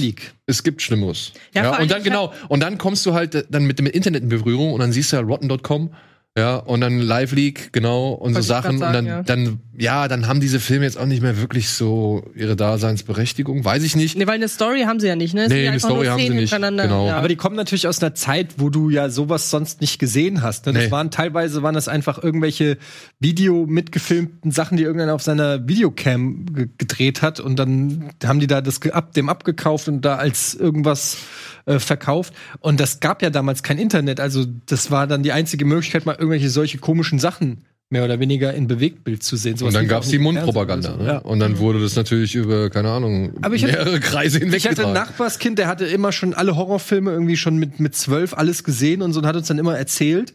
Und wir saßen dann, im Sommer saßen wir alle draußen so und dann hat er uns erzählt, was bei Nightmare, bei Freddy passiert. Und dann teilweise hat er das so ausgeschmückt, dass wir Schiss hatten. also wirklich, hat gesagt, ja, und dann kommt der, dann hat er auch so gesungen, ne, ne, ne, wie geht das Lied von Freddy? Ich kann es nicht. Eins, zwei, Freddy kommt vorbei, drei, vier, ist an deiner Tür. Hat er dann so gesungen und ich, bin, ich war dann, ich war noch mal zwei Jahre jünger, so als Zehnjährige oder Achtjährige, ich hab mir in die Hosen gepisst. Und dann irgendwann ähm, waren wir dann bei ihm zu Hause. Und Jetzt gucken wir, jetzt gucken wir Freddy's Nightmare. Dann hat es so reingemacht und ich so, oh, oh, oh, jetzt gucke ich Freddy's Nightmare. So, weil ich mit zehn oder elf zum ersten Mal äh, da reinguckt, dann bin ich irgendwann gegangen, weil ich so Schiss hatte. Ja, aber ey, wie schön das war, dieses Excitement, Hm. diese, diese Aufregung zu wissen, ey, gleich guckst du, Alter, du guckst gerade das, worüber alle geredet haben, was immer so hart war war. wahnsinnig aufregend. Es war wahnsinnig aufregend. Du hattest wirklich das Und dann war es gar nicht so hart. Ja. Ich sitze beim ersten Texas Kettensägen-Massaker, sitze ich und denke, was? Wo war das Ja, hier denn aber alles? die, die, das ganze drumherum, diese Vorstellung, dass das jetzt, ich weiß noch, das erste Mal hat irgendeiner ähm, hier Dings, äh, Day, Day, nee, Dawn of the Dead, äh, oder was, nee, warte, Zom, was ist Zombie? Dawn of the Dead. Dawn of the Dead, ja, hatte, hatte der so eine verpilzte VHS-Kassette, wo das da drauf stand und so. Das hatte schon so was, so was Schmuddeliges. Also du warst, das hatte was so wie andere Jugendliche Drogen genommen haben. So hast du gedacht, so, okay, jetzt verlassen wir irgendwie den Pfad äh, der Tugend und Kriege ich mal deine Spritze, kriege ich mal die Genau, VHS-Kopie wissen von, nicht, von weil Brain wir, wir wissen nicht, wie sich, wie sich das auf uns auswirken wird, aber wir gucken jetzt diesen Film auf dieser. Ähm, dann gab es noch einen Alien Terminator, kennt ihr den noch? Oh ja, aber der war jetzt nicht. Nee, aber das war damals auch einer, den wir, äh, der bei uns in der äh, als VHS rumgereicht wurde und so. Ach, schöne Erinnerung. Ne? Ja, deswegen Eckis Welt. Eckis Welt. Eckis und Welt. wenn ihr eine Videothek habt da draußen, schreibt uns. Ähm, ihr könnt auch, wenn sie nicht euch selber gehört, aber ihr habt eine um die Ecke und geht da regelmäßig hin, dann geht zum Besitzer und sagt denen, komm, wir machen hier ein Feature über euch oder. Genau. Und wenn man dann noch darüber hinaus Bock hat, äh, auf Amazon gibt es eine Dokumentation, die heißt Planet of the Tapes. Da sind sehr viele Leute, Freunde von uns mit dabei. Die Gose Johanns äh, zum Beispiel, die reden da über ihre Videothekenzeiten.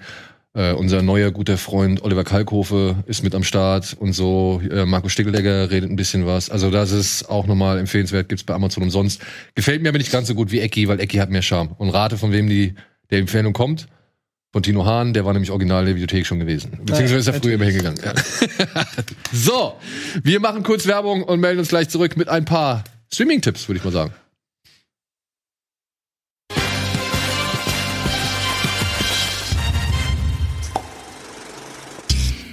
Hallo und willkommen zurück zur aktuellen Ausgabe Kino Plus mit Antje, mit Eddie und mit mir. Das war unser kleiner Ausflug in vergangene Zeiten. Jetzt kommen wir zur modernen Videothek. Und ja, Eddie darf es einfach mal singen. Stream it. Stream it, you gotta stream it. Kriegen wir jetzt auch. Jetzt hau die Matz rein.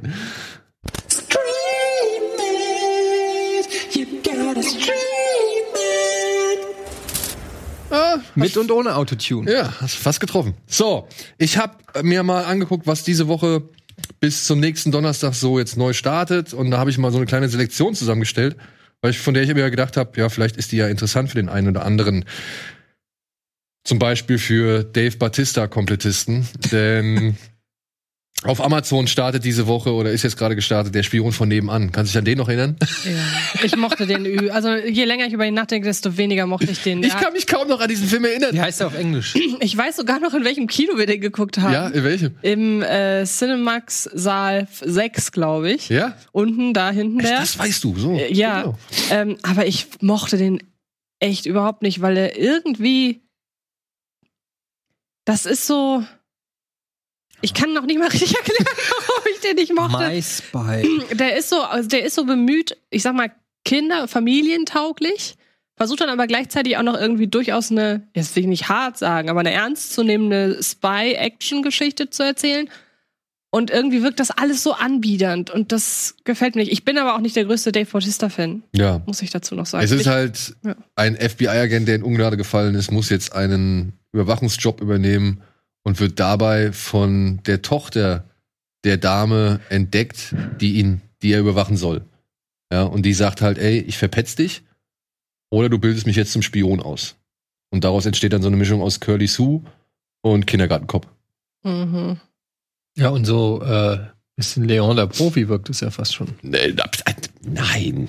Ja, von der Idee her, der krasse Killer und das kleine Mädchen. Ja, Dafür ist er nicht krass genug. es ist echt nicht krass genug so.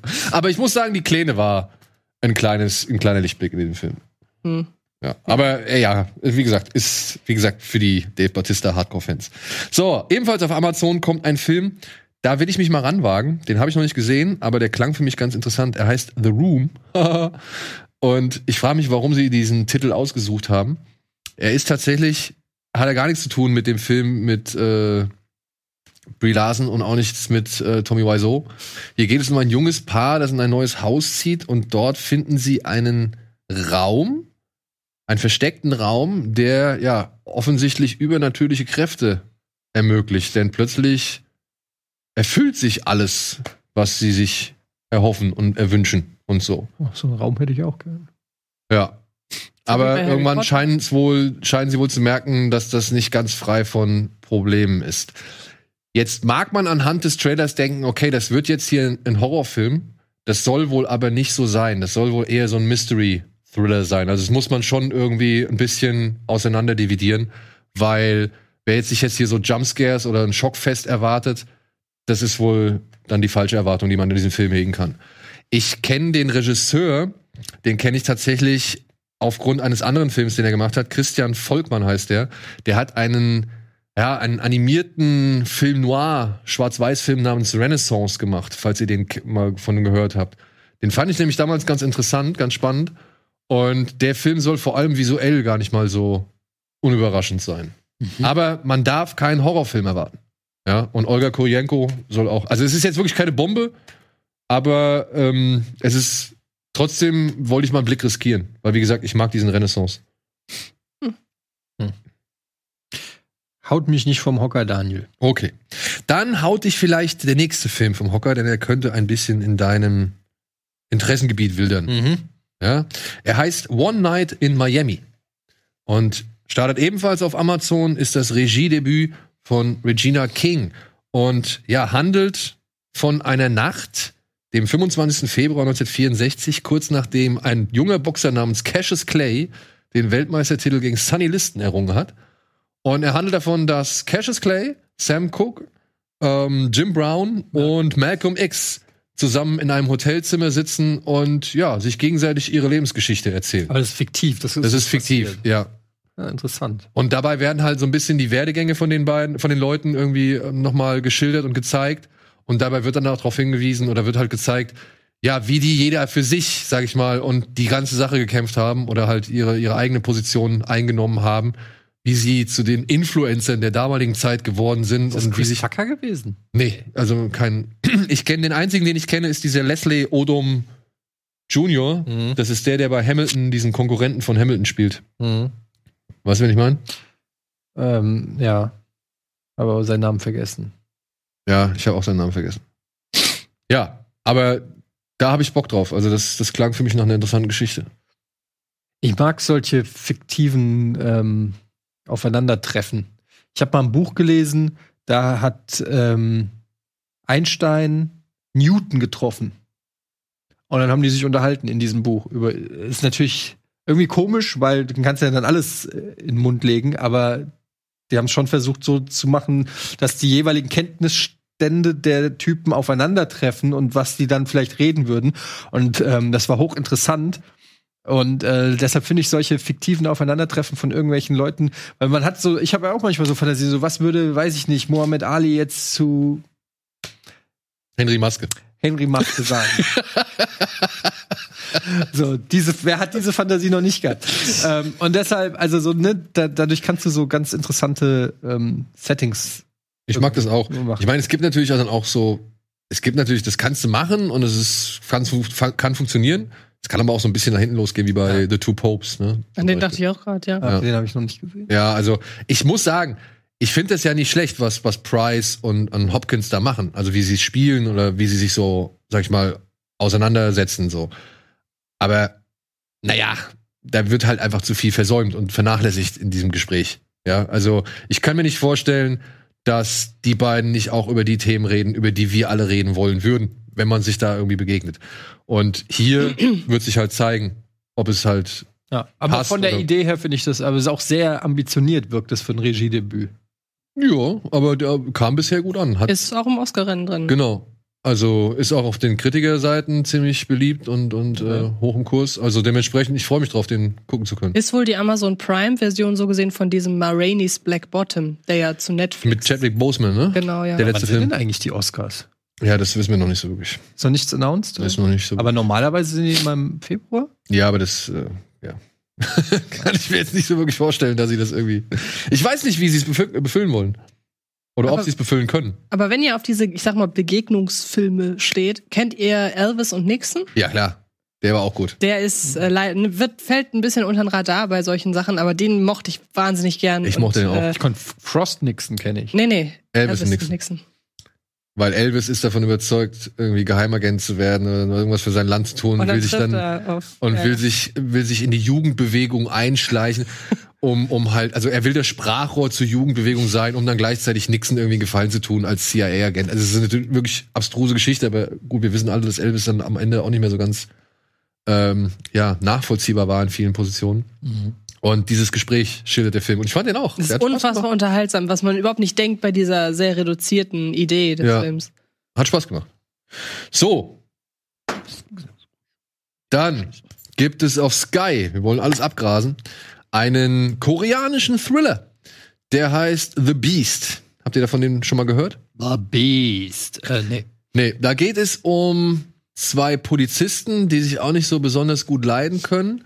Der eine hat mehr so das, die, die, die ja, unkonventionelle Vorgehensweise, der hat Kontakte zur Unterwelt, eckt immer wieder mit den Autoritäten an und so weiter. Und der andere ist eher so der gesetzestreue Beamte, der alles streng nach Vorschrift macht. Und die beiden kriegen jetzt ein Ultimatum gestellt, denn sie müssen einen Serienkiller fassen, der die Leichen oder die Teile, beziehungsweise der, Was der seine Opfer zerstückelt Also. und die Leichenteile immer über die Stadt verteilt. Ja. Und wer als erster diesen Killer zu fassen kriegt, der wird befördert, der andere wird entlassen. Und jetzt entwickelt sich daraus so ein Wettstreit, der halt dann noch mal ganz neue Züge annimmt, als ein Opfer oder ein, ein potenzieller Täter irgendwie genannt wird, der aber dann scheinbar doch unschuldig ist. So, ja.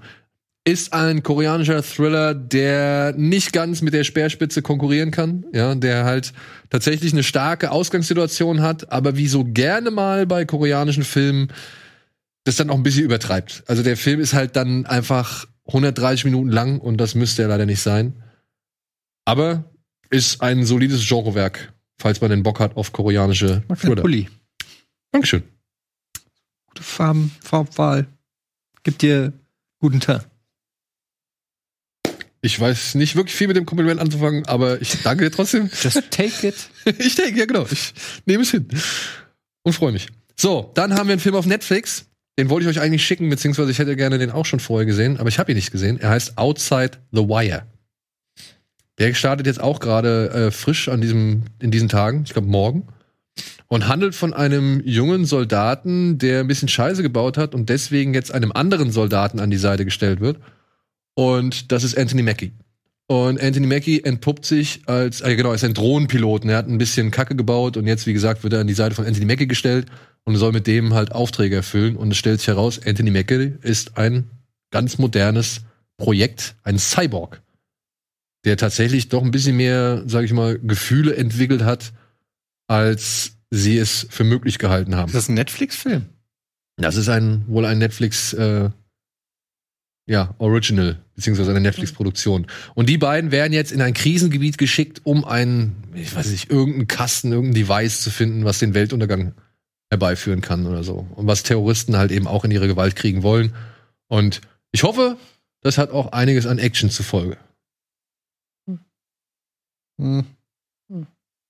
Mhm. Ja, ich habe mit, also wobei Tyler Rake fand ich ja echt ganz cool.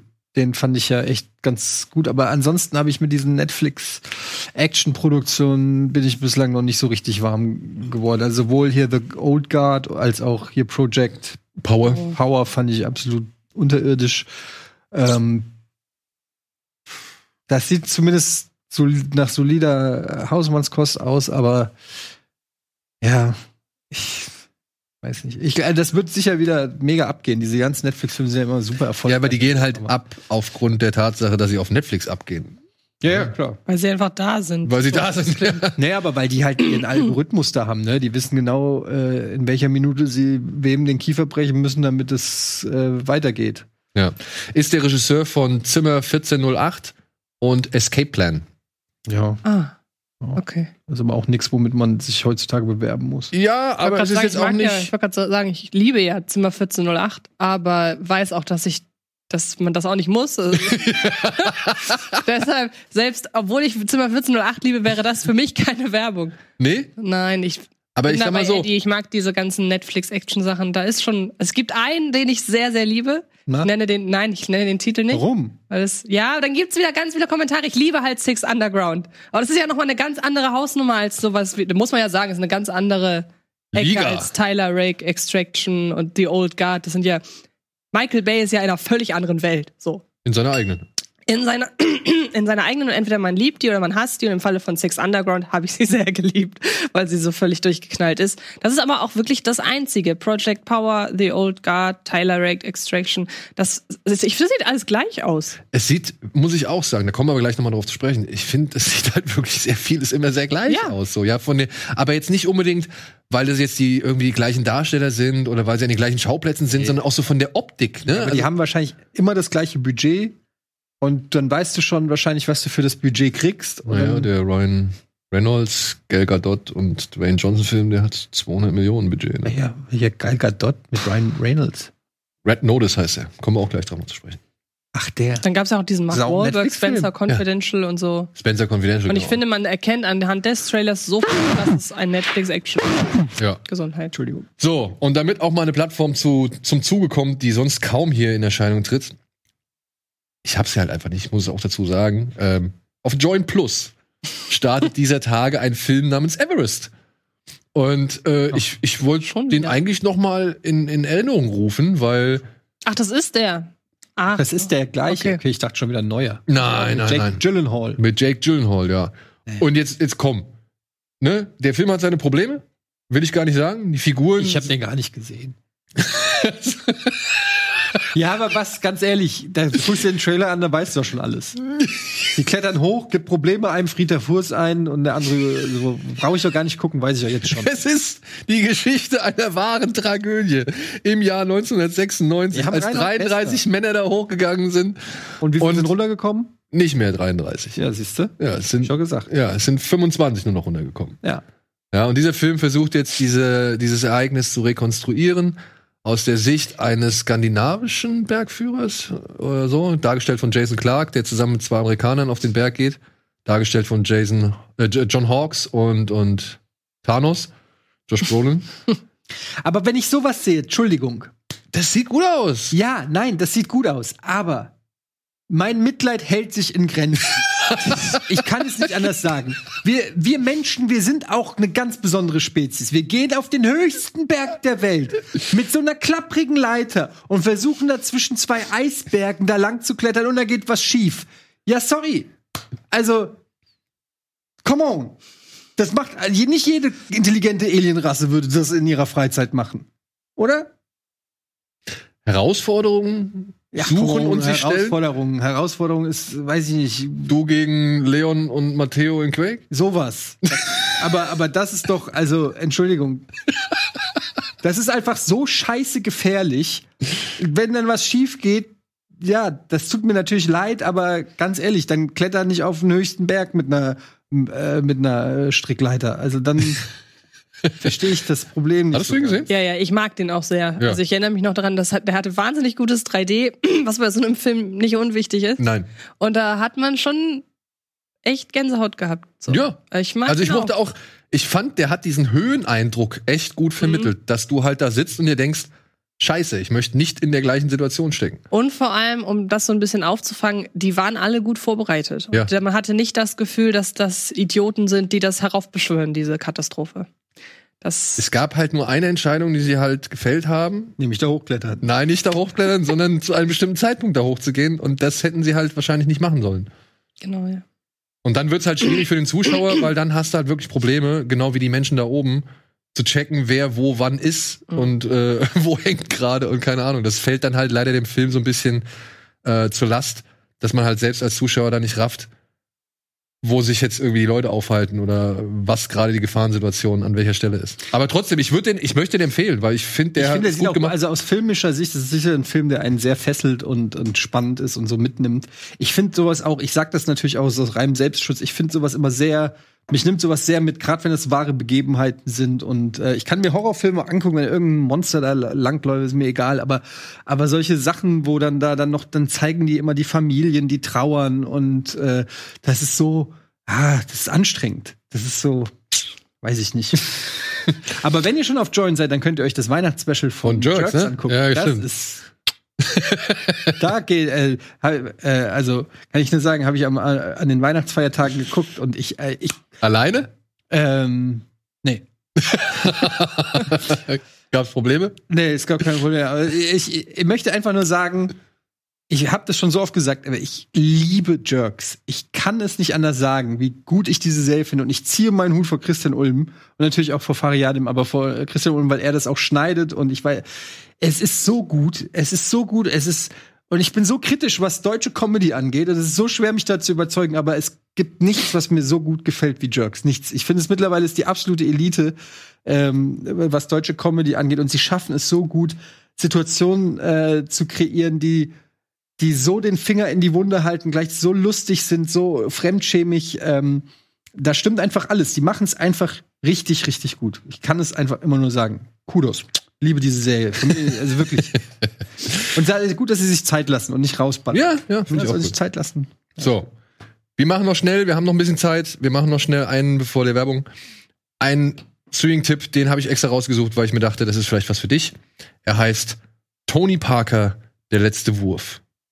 Oder The Final Score, glaube ich, heißt der im. Baseballspiel? Ah, nee, im Basketball. Äh, kennst du nicht? Ach, warte mal. Äh, ja, also Tony Parker kenne ich natürlich, aber äh, San Antonio Spurs, ne? Ähm, dann einer der besten Point Guards der NBA gewesen.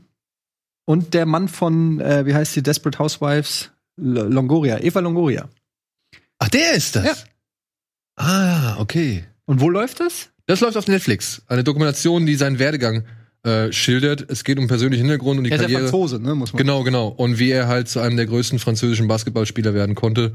Und da kommen halt auch dann Leute wie Kobe Bryant, Thierry Henry und David Robinson und so zu Wort, die so ein bisschen seine Karriere mit beleuchten. Ich habe mir gedacht, das könnte was Ja, für auf dich jeden sein. Fall habe ich das komplett an mir vor. Als zu Tony Parker gesagt habe, habe ich das erstmal so ein Allerwelts, aber ich überhaupt nicht direkt an ihn gedacht. Ähm, Oh, Aber- was war denn da? äh, Kreuzband wahrscheinlich, ne? Sah fies aus. Das ist ja wirklich fies, aber. Interessant, ja, sowas kann ich mir natürlich stundenlang angucken. Mache ich auch auf YouTube, gucke ich mir ständig irgendwelche Workouts von NBA-Profis an. Weil da hast du das Gefühl, wenn die es machen, muss ich es nicht machen. du, du guckst dir, ich gucke mir dann so Drills an, so irgendwelche Dribbelübungen von Steph Curry und dann denke ich, alles klar, jetzt habe ich mir eine Stunde lang angeguckt, wie er dribbelt, jetzt müsste ich theoretisch auch besser dribbeln können. Kleiner Spoiler, klappt nicht. Ja, auf Netflix Cool. Habe ich mir gedacht, ist dein Ist, das, Gusto. ist das schon raus oder was? Ist schon raus jetzt. Und da ist übrigens auch wieder, ne? äh, Wir hatten die Netflix-Doku mit Michael Jordan, Last Dance. Ja kein Zufall, dass jetzt hier Tony Parker kommt. Glaube ich auch nicht. Da denken die, okay, Last Dance ging mega ab, hat den Leuten gefallen. Was haben wir noch in der Schublade? Ja, wir haben ja noch eine Doku über Tony Parker. Ja, komm. Glaube ich. So läuft es. Ich denke, Ja. der wird davon profitieren, dass Leute Last Dance mochten. Ja. ja. So, wir machen kurz Werbung und melden uns gleich zurück mit weiteren Themen. Die Tipps.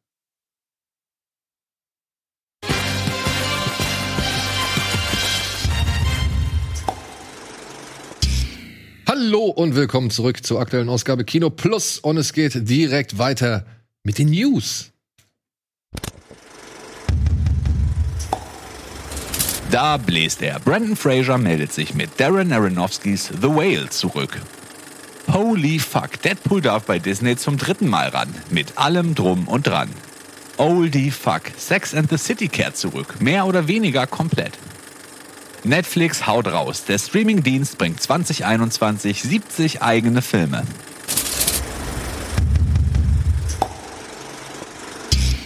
So, ja, liebe Freunde. Hast du gelesen? Hast du gesehen? Sex and the City, ja, aber ohne Samantha. Ich habe ja schon richtig gelesen, ähm, ohne Samantha ist es nur noch End the City. ja, heißt aber tatsächlich ähm, End Sunday, nee, wie heißt es? Ähm, ach komm jetzt. Na? And Just Like That. Aber Serie oder Film? Hab ich das? Serie. Zehn, zehn Teile für HBO Max. Ja, also ähm, das Ding ist ja, das war ja in den 90ern, habe ich das wirklich auch gerne geguckt und hat da irgendwie auch einen Nerv getroffen damals zu der Zeit. Ich weiß, äh, die Filme fand ich Grütze und mittlerweile bin ich aus dem Alter raus. Aber ähm, ich habe immer noch die DVDs und ich stehe auch dazu, dass ich Sex and the City damals sehr gerne gemacht habe. Und ich finde es auch, es war auch damals eine sehr gut gemachte ähm, Serie, die so einen gewissen Vibe eingefangen hat. Allerdings, also ohne Samantha verstehe ich nicht. Warum spielt die nicht mehr mit? Ich glaube, weil sie und ähm, na, Carrie Bradshaw? Nee, wie heißt Ich sie? nicht mehr, ja. Nee, Wie heißt Sarah sie denn? Jessica Parker. Sarah Jessica Parker. Äh, sie glaubt, die sind sich wohl sehr ungrün. Also, Okay. Aber ich meine, die haben nur sechs Staffeln miteinander ausgehalten und zwei Filme. Also, ja, aber ich glaube, das wird dann auch gereicht haben. Ne? na gut. Ähm, Ich meine, guck dir an, wie oft du mit Budi vor der Kamera bist. Gut, also da, ist ein anderer, anderer Grund, aber ja, okay, also auf jeden Fall ähm, für mich fehlt dann natürlich jemand da aus dem Ensemble was, aber Bist du Sex and the City Fan? No, überhaupt gar, Gar nicht? Nein, gar nicht. Damals nicht, heute nicht. Überhaupt nicht. Also ich mein- an mir vorbeigegangen. Die, die Serie soll sich ja auch schon so ein bisschen von der Thematik her insofern verändern. Damals ging es ja wohl um die Frauen Mitte 30. Habe ich das richtig? Anfang 30. Anfang 30. Und jetzt sollen die halt schon wirklich alle in den 50ern sein und eben dann mit den Lebensumständen da dealen und zu tun haben. Und Es ist ja immer schwer. Ich habe ja auch schon überlegt, so ein Friends Reunion. Ich bin ein riesen Friends-Fan. Aber oft weiß ich nicht, ob sowas, ob das noch mal klappt. Diese, diese Reunions sind immer, es ist sehr schwer, weil oft sind diese erfolgreichen Serien einfach auch ein, äh, in ihrer Zeit verankert. So, weißt du, du kannst das nicht einfach ohne weiteres äh, 20 Jahre später noch mal umsetzen und hoffen, dass es noch mal funktioniert, weil wer ist denn jetzt auch dann die Zielgruppe? Ist die Zielgruppe die Fans von früher Natürlich. oder, oder Leute, die es heute gut finden? Nee, also ich glaube, die Kernzielgruppe sollte schon die, die, die Leute, die mitgewachsen sind, die, die halt auch älter geworden sind, Ja. die halt wissen oder die jetzt halt sagen können, okay, ich befinde mich im ähnlichen Umständen oder ich, ich kenne das alles, was da die jetzt, jetzt schildern oder so. Aber ja, die Frage ist, ob das genug ist und ob das dann auch wirklich, weiß ich nicht, den Witz und, und die, die, weiß ich nicht, die Schärfe vielleicht auch ein bisschen beibehält, so. Weil ich weiß nicht, ob so eine Serie wie Sex in the City, wie sie damals gemacht worden ist, ob die heute so nach MeToo und all den ganzen Kram, ob das noch irgendwie zeitgemäß oder angebracht wäre. Also sowas da so freizügig dann damit umzugehen, könnte man ja auch schnell in eine andere Richtung kippen oder beziehungsweise das Verständnis dafür könnte schnell in eine andere Richt- Richtung kippen. Also, ja, ja, keine Ahnung. Also, war ja auch damals, war das ja auch eine einigermaßen kontroverse Serie. Hui. Ja, genau, deswegen, Also- es war damals schon eine einigermaßen kontroverse Serie.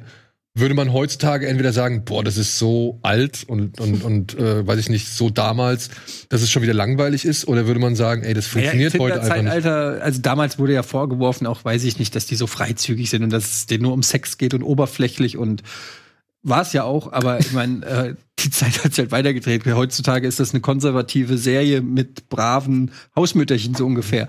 Also hat sich alles verändert, keine Ahnung. Ich, ich werde mir ein Urteil. Ich werde es auf jeden Fall gucken und dann werde ich euch sagen, wie es ist. Genau. Ja, und was du dir wahrscheinlich auch angucken wirst, ist Deadpool 3, oder? Ja. Ja. Disney hat gesagt, ist alles beim, oder bleibt alles beim Alten, der darf fluchen, der darf machen, was er will. Ja, alles andere wäre ja auch wirklich bescheuert gewesen. Aber er wird offiziell Teil des MCU, er wird offiziell bei den Avengers auch auftauchen können. Ja. Können, ob sie es Ja, aber ich ja meine, ne, Das- das, das Einzige, was, was, was Kevin Feige wohl hin, hin, angeschoben hat, war halt, nächstes Jahr werden sie nicht anfangen zu drehen. Da haben sie jetzt erstmal nochmal genug andere Projekte und er sagte halt, vor 2022 wird da kein Dreh passieren. Deswegen wird auch vor dran Ich 2023 dachte kein. ehrlich gesagt, dass Deadpool 3 schon längst in der Mache ist. Ja, aber Ryan Reynolds ist gerade viel beschäftigt, ne? Der hat ja diesen Free Guy gemacht. Der hat diesen Red Notice gemacht, also oder macht er vielleicht sogar immer noch gerade. Hm. Also der hat, glaube ich, einfach auch einen vollen Terminkalender, weshalb dann so ein Deadpool noch keinen Platz gefunden hat. Was ich interessant fand, ist, dass ich bin auch so ein Depp, ich habe jetzt was vergessen, ne? Bei, bei den Streaming-Tipps. WandaVision startet morgen Ja. Äh, auf, auf Disney. Aber egal, kurz nochmal zurück zu Deadpool. Deadpool. Ähm, der macht das zusammen mit den Damen Wendy und Lizzie Molyneux, beziehungsweise Molyneux Löcklin, die die Serie Bob's Burger Mhm. betreuen. Guckst du Bob's Burger oder hast du es mal gesehen? Ja, ich kenne es vom Namen und Look, aber Ja, ich kenne es auch nur, ich sehe manchmal, ich beim Seppen äh, komme ich ein bisschen drüber und, und guck mal hier und da rein, aber hat mich jetzt auch nie so gereizt. Kommt 2021 ein Film, ne? Von Bob's Burger? Mhm. Okay. Ja, und Bob's Burgers, Entschuldigung. Und die beiden schreiben wohl das Drehbuch für Deadpool in enger Zusammenarbeit mit Ryan Reynolds. ja. Wird aber halt noch ein wenig dauern, bis man damit rechnen kann. So. 22. The Whale, Darren Aronofsky. Brandon Fraser ist wieder da Ach ja. und spielt im neuen Film ist von das ein Foto aus dem Film? Mm, Diesem Nee, nee, Nee, nee. das ist ein anderer Film vom letzten Jahr. Ah, okay. Ja, er spielt in diesem Film von Darren Aronofsky, äh, Darren Aronofsky einen Mann, der sich zu Tode fressen möchte. Mhm. Du wartest auf einen dummen Spruch, ne? Ja. Das ist wie so eine Vorlage. Mal gucken, was jetzt kommt. Ja, keine Ahnung, ich habe nichts. Ich äh, bin, äh, frage mich, ob da noch mehr. Äh, Basiert auf einem Theaterstück von einem Mann namens Samuel D. Hunter, hieß auch The Whale. Handelt halt, wie gesagt, von diesem Mann, der sich von seiner Familie irgendwie entfremdet hat, jetzt eigentlich sich wieder an seine Tochter annähern, annä- annähern möchte, wenn ich es richtig verstanden habe. Aber trotzdem halt irgendwann so frustriert ist, dass er beschließt, sich zu Tode zu fressen. aber Darren Aronofsky hat doch jetzt hier seit dem komischen äh, Mother? Mother nichts mehr gemacht, oder? Ich, mir ist auch nichts untergekommen, oder? Interessant. Irgendwas hatte der produziert kürzlich, wo ich auch fand, dass man es gemerkt hat. Aber Kann auch sein, dass ich den Jackie damit noch meine. Aber ich meine, da kam noch was dazwischen. Also, Egal. da bin ich ja mal sehr gespannt. Hat jetzt mit Mother auf jeden Fall einen komischen Film gemacht, der mich nicht hundertprozentig überzeugt hat. Ähm, hat aber natürlich auch Sachen wie Requiem for the Dream, The Wrestler und Black Swan gemacht. Und das sind schon drei Filme von allerhöchster Güte. Also da muss man mal gucken, Ja, dann kam er halt es noch noch drauf hat. Noah, ne? Er sollte halt nichts Ja. mehr mit Hollywood-Studios machen. Ja, aber gut, Also, ich glaube, mit so einem Stoff, ist genauso wie Mother, muss er auch nicht mehr um die Ecke kommen. Ne? Mhm. Also ich meine, der hat jetzt halt nicht die größten Kassenerfolge, glaube ich, gefeiert. Mhm. Ich weiß nicht, wie Mother an der, an der Kinokasse performt hat oder wie, also wie viel Wenn der es ein eingespielt hat. Erfolg gewesen wäre, hätte man es, glaube ich, mitbekommen. Ja. Und dann jetzt mit so einem Film kommen und dann mit einem Star, der halt auch schon, oder beziehungsweise mit einem Hauptdarsteller, ja, der schon eine ganze Zeit lang von der Bühne verschwunden war, der dann jetzt noch mal bei Trust, so hieß die Serie, und bei Doom Patrol in in Erscheinung getreten ist, aber von dem man halt auch wirklich sehr lange nichts gehört hat, Mhm. dem es ja auch wirklich körperlich nicht so gut ging. Und wollen wir hoffen, ich meine, The Wrestler, ne? So geil Mickey Rook da drin war, so wirklich noch mal groß die Karriere angekurbelt hat der Film jetzt dann auch nicht. Von Ne? Mickey Rourke. Ja. Also, ja, Mickey Rourke hat dann noch hinten raus mit Sin City und The Wrestler noch ein paar Rollen gehabt, die schon ihn wieder hervorgehoben haben, aber dann irgendwann ist es mit Ex Ex Expendables und so, ist es auch alles wieder im, Das im B-Film so das- verlaufen. Das ist auf jeden Fall die Schuld von Mickey Rourke, nicht von Darren Aronofsky. Nein, nein, nein. Ich sag nur, aber irgendwie das Ja. große Sprungbrett war es jetzt nicht mehr. Ne. Also da haben andere Leute sich irgendwie in, in hochklassigeren oder ich weiß nicht, da haben sich andere Leute doch irgendwie stärker in der Wahrnehmung gehalten oder halten können als ein Mickey Rourke zum Beispiel. Ja. Ja, Brandon Fraser, glaubt ihr, der kann das? Ja, also ich, ich habe eigentlich gar keine Meinung mehr zu, weil der schon so au- außerhalb des Radars war.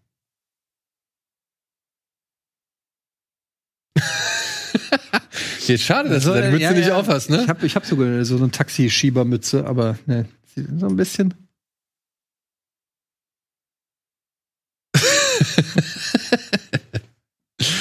Ja.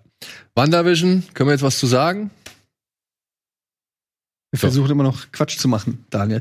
Ähm, Wo- Wonder Vision Scarlet Witch trifft auf Vision in einer 50s-Sitcom. Genau. Ich habe die ersten drei Folgen jetzt schon sehen können. Man darf, glaube ich, nicht viel verraten. Nee, man darf nicht viel verraten. Ich möchte auch gar nicht viel verraten. Ich will nur so viel sagen. Das ist schon krass, wie die das, dieses Pleasantville 50, Ja- 50er Jahre Fernsehserie mit Love Track, also mit, mit Lacher, mit einem gespielten Lacher und dann auch so, ja, noch andere, sag ich mal, TV-Serien Optiken annehmen. Also das, das reizen die schon sehr aus. Und ähm, ich musste ein paar Mal laut lachen. Aber, aber wie heißt denn die Serie? Bezaubernde Genie, daran erinnert mich das so ein bisschen. Ja, das ist auch wirklich angelehnt. Ne? Bezaubernde Genie, Mr. Ed, das sind so diese alten Serien, auf die sich beziehen. Dann kommt irgendwann wird's auch mal Brady Bunch und so. Also ähm, ja, Ich habe da irgendwie Bock drauf, ähm, weil das einfach mal auch was komplett anderes ist und wirklich kreativ ist und ähm, ja, das bin gespannt, wie das überhaupt in irgend also pass äh, ordnet sich das ein ins MCU oder wie muss man sich das Auch da möchte ich nicht zu viel verraten. Es, man muss schon mal ein bisschen genauer hinschauen, um zu gucken, wo die Hinweise sind oder wie die Hinweise eingestreut werden. Manchmal sind sie auch ein bisschen offensiver. Aber ich finde, sie machen es bisher eigentlich ganz charmant. Also auf jeden Fall interessant, der zwei der mächtigsten äh, Superhelden aus dem MCU im Prinzip, ne? So Ja, man muss jetzt halt nur bedenken, wann diese Serie spielen soll, beziehungsweise was nach dem Ende von Endgame für einen Zustand herrschte. was herrscht denn da? Naja, es kam ja nicht alles zurück.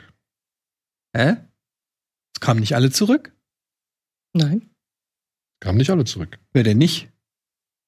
Darüber kannst du jetzt mal Gedanken machen. Wir gehen weiter zum nächsten Thema. Moment, am Ende von, von Endgame kommen nicht alle zurück. Nein, es kommen nicht alle zurück. Ein paar Figuren fehlen noch. Hm. Ja. Aber das werden wir zu einem anderen Zeitpunkt klären. Andi, du weißt was Bescheid. Ich du weiß Bescheid. Genau. Ja. So, und dann kam noch ein Trailer raus zu den Filmen, die jetzt dieses Jahr auf Netflix erscheinen sollen. Und das sind stolze 70 an der Zahl. Und die haben echt rausgehauen, kann man mal sagen. Aber, und hier bestätigt sich wieder das, was ihr vorhin schon angemerkt habt. Ich finde, da sieht sehr viel einfach, ja, genauso aus, wie es, wie ich mir einen Film von Netflix vorstellen würde. Hm. Ja, also so. Manchmal geht das ja auch gut. Also ich Ja. will das ja jetzt nicht alles verteufeln, aber wie gesagt, ich habe ja eben ein paar. Oh, Melissa McCarthy. Äh, sie spielt hier mit Octavia jo Spencer, glaube ich, ne? Oder? Ja, spielt sie so Huch. Superheldin. ähm, aber ich habe ja eben ein paar Kandidaten genannt, die sich, die relativ austauschbar sind. So. Was macht Lin Manuel Miranda für, für Netflix? Hast du das mitbekommen? Das weiß ich nicht. Stand doch da, tick, tick, boom. Oh, der erste Film des Hamilton Masterminds. Aha. Folgt nun schon bald Mirandas erste Regie bei einem Spielfilm. Der hat übrigens auch die Musik, weil den habe ich auch hab ich noch nicht eingetragen bei Letterbox gerade äh, geguckt. Viana. Vajana, Vajana. ja. Äh, da hat Lin Emanuel, äh, Lin Manuel Miranda auch die Musik geschrieben. übrigens. Genau, er singt da ja auch, glaube ich, Ja. teilweise mit. Sweet Girl ist wohl ein Action-Thriller mit, mit Jason Momoa.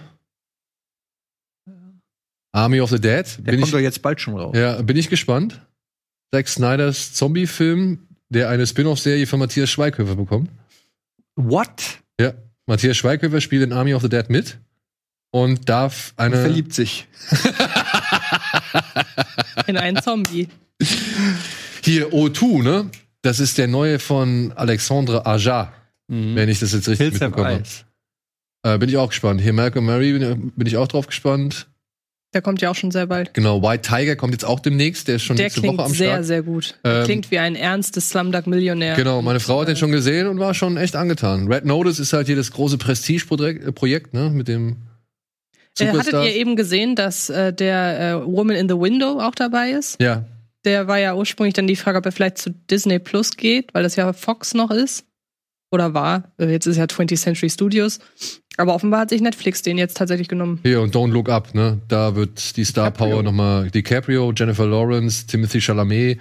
Also da sind wohl alle am Start, die gerade so. Alter, muss Netflix Kohle haben, ey. Ja, Stell dir mal vor, das ist, wäre ein Hollywood-Studio, also Warner Brothers oder Fox, und die würden so viele Filme rausbringen mit so vielen Stars, das könnten die gar nicht. Ähm, hier. Ähm, von Adam McKay ist der Film. Dieser Don't Look Up. Mit Ach, der ist das. Ja, auf den von Leonardo, mit Leonardo DiCaprio, Jennifer Lawrence, Meryl Streep, Jonah Hill, Kate Blanchett und Timothy Chalamet sind unter anderem mit am Start. Da muss der Klingelbeutel wirklich weit geöffnet Das worden müssen sein. doch auch, der, die meisten Filme davon müssen doch Corona-Filme sein, oder? Also, wer- Also ich denke mal, einige sind schon ein bisschen unter Corona äh, entstanden. Unter anderem dieser ähm, Schwarz-Weiß-Film Malcolm and Mary mit Zendaya und ähm, John David Washington. Mhm. Also Der ist unter Corona-Bedingungen entstanden. Das Netflix will offensichtlich nicht, dass wir unsere Häuser noch mal jemals verlassen. Aber da sind wir doch schon bei perfekter Überleitung zum Thema ähm, worauf wir Genau. uns freuen. Genau, worauf wir uns freuen. Dieses Jahr sollen ja noch ein paar Filme ins Kino kommen. Ich habe die beiden hier gebeten, mir mal so fünf ihrer Highlights ja, aufzulisten und zu sagen, was sie denn möchten. Antje, ich überlasse dir gerne den Vortritt, denn wir waren eben schon bei Lin Manuel Miranda Ja, stimmt. und ich glaube, da kommt dann ein Film, den hast du ziemlich weit oben Genau, auf das ist gepackt. auch der, wenn ich im Jahr 2021 nur einen Film aussuchen dürfte, den ich im Kino sehen kann, wäre es der, nämlich In the Heights. Ähm, das gucken können ist, glaube ich, überhaupt nicht. Oh, können wir den einmal mit Ton gucken, bitte? Den Trailer? ich, liebe den so sehr. Ja, es könnte schwierig werden. Da sind ziemlich viele bekannte Ja. Songs drin, oder? Ja, na, wobei es ist so ein Mash-up für den Trailer. Ja. Egal, gut, dann lassen wir es. Ähm, ich glaube, das Gucken an sich wird nicht das Problem, weil er ist ja in, bei HBO Max dann. Also er wird auf jeden Fall, also gucken werde ich den dieses Jahr, aber ich will den einfach so unfassbar gerne im Kino sehen, weil ich meine, es ist es ist ein auf mich zugeschnittener Film. Es ist ein Pop-Musical mit äh, Lin Manuel Miranda, basierend auf dem gleichnamigen Broadway-Musical. Es sieht aus wie eine Mischung aus allen Musicals, die ich toll finde. Hat unfa ich habe jetzt schon ein paar Songs gehört von der Broadway-Version ähm, und die haben jetzt noch mal so ein bisschen, sind alle noch ein bisschen poppiger und ein bisschen flotter, wenn das so stimmt, was im Trailer so anklingt. Und ich, ich liebe das einfach. Ich äh, liebe diese gute Laune und diese Choreografien mit vielen Leuten. Die Musik im Trailer ist super. Und ähm, ich, der Film ist es halt bei mir, weil ich halt genau weiß, wenn man den im Kino sieht und da drauf steht und dann diese Musik so wahnsinnig laut hört und ich hab's schon so unfassbar bereut, dass ich äh, Prom nicht im Kino sehen konnte, weil das sind halt die Sachen, wo ich dann im Kino sitze und Gänsehaut habe. Konnte man den im Kino denn sehen? Prom 9 eben nicht. Das, Ja. Der kam ja direkt zu Netflix. Und deshalb, wenn es einen Film gibt, den ich wirklich im Kino sehen will, dann ist es der. Weil der Funke kann noch so überspringen, die Musik kann noch so gut sein. Ich will die halt laut auf großer Leinwand. Und deshalb, ja, In the Heights mein, mein ganz großer Favorit. Ja. Über die anderen Filme rede ich auch nicht so viel. Okay. Denn ich habe noch Kingsman dabei. Ja, The Ähm, Beginning, der wird ja leider jetzt verschoben schon, ne? Das ist ja schon, Also aktuell, ja, momentan sch- schwebt er komplett. Also ich glaube, 12.3. ist gerade, das ist das letzte kommunizierte Datum, wird es niemals werden. Glaub ich Der wird nicht. niemals am 12.3. erscheinen. Ähm, ja, Prequel zur Kingsman-Reihe. Mehr muss ich nicht wissen. Es ist wieder Matthew Vaughn. Ähm, ein paar bekannte Leute dabei, Gemma Arterton unter anderem. Und es, soweit ich das verstanden habe, es ist ja noch nicht viel zum Inhalt kommuniziert worden, aber wenn der Film The Beginning heißt, gehe ich davon aus, dass der Film natürlich vor den Kingsman-Filmen spielt und vielleicht so ein bisschen erklärt, wie die Kingsmen denn die sich entwickelt haben. Also ich glaube, das ist bestimmt die Gründungsgeschichte. würde oder? ich sagen, ja. Und wie gesagt, ich, da, da es dasselbe Team hinter den Kulissen ist und ich die Kingsman-Reihe liebe, muss ich nicht mehr wissen, um mich auf Kingsman zu freuen. Ich hoffe nur, er wird ein bisschen weniger quatschig wie der, Sieht aber auch so aus, der zweite Film. glaube ich schon. Und ich hoffe, er hat wieder, er weist wieder ein bisschen mehr Härte auf, so, ja. Also, ich fand leider den zweiten Teil, der hat viel von dem verloren, was ich am ersten noch mochte. okay. Ja, ich habe ihn jetzt neulich noch mal Ach, gesehen. guck mal hier, Daniel Brühl. Du Den bist auch zweiten. dabei. Stimmt, der ist auch dabei, ja. Ich habe den neulich noch mal gesehen, den zweiten. Und ähm, ich sag mal so, wer am ersten nicht unbedingt die Weirdness und den Craziness-Faktor mochte, der wird mit dem zweiten vielleicht sein Problem haben. Ja, genau. Ich mochte das gerade am Oder mit ersten. Elton John. Ich mochte das gerade am ersten, deshalb mag ich eben auch den zweiten sehr gerne.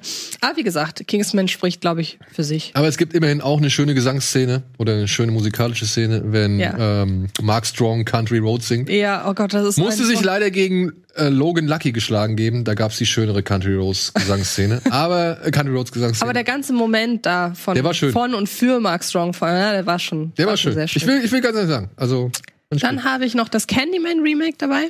Candyman. ähm, ja, ich ich bin auch gespannt ein bisschen. Also Also könnte zum, gut werden. Also zum einen, ich mag halt, ich finde es immer so schade, ich glaube, das habe ich hier auch schon mal gesagt, dass Candyman bei den ganzen Horror-Ikonen immer so ein bisschen runterfällt. Wenn man fragt, was sind die größten Horror-Ikonen, hat man äh, Michael Myers, Freddy, äh, Jason, Pinhead meinetwegen noch, äh, Jigsaw, um einen moderneren zu nennen.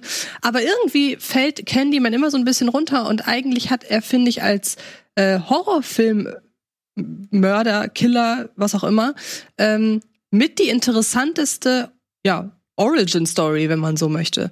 Und jetzt in den Händen von Produzent äh, Jordan Peele, der ja schon zwei Horrorfilme gemacht hat, die sich vornehmlich mit äh, der Black, mit der Black Community befassen und auch für sie gemacht sind, kann ich mir vorstellen, dass auch gerade anhand des Trailers, den ich sehr gut finde, der auch diesen typischen Jordan Peele-Rhythmus hat, ähm, dass der wirklich gut wird. Also ich freue mich sehr auf, auf äh, Candyman. Ja, ich bin auch gespannt. Also, zumal die Filme ja dann auch hier und da schon mal auch beweisen. War das Dings, Alter? War das was Kevin, Kevin Hart? War das, Wo? spielt der Kevin Hart mit? Das, war, das ich weiß ich nicht. gesehen.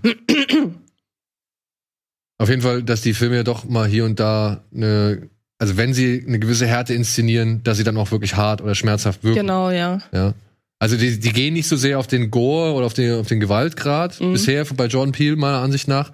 Aber ich finde trotzdem, wenn er dann mal irgendwie ein, zwei Szenen macht, dann haben die es auch in sich. Ja, genau. Und ich hoffe, davon spielt er ein bisschen mehr aus, weil man muss ja auch mal sagen, der erste Candyman, also das Original, ist jetzt auch nicht gerade zimperlich. Ne? Nee, also und dieser Haken, gerade dieser Haken, kommt halt schon gut zum Einsatz. Was mich halt interessieren würde, ähm, können die äh, Sequels von Candyman was?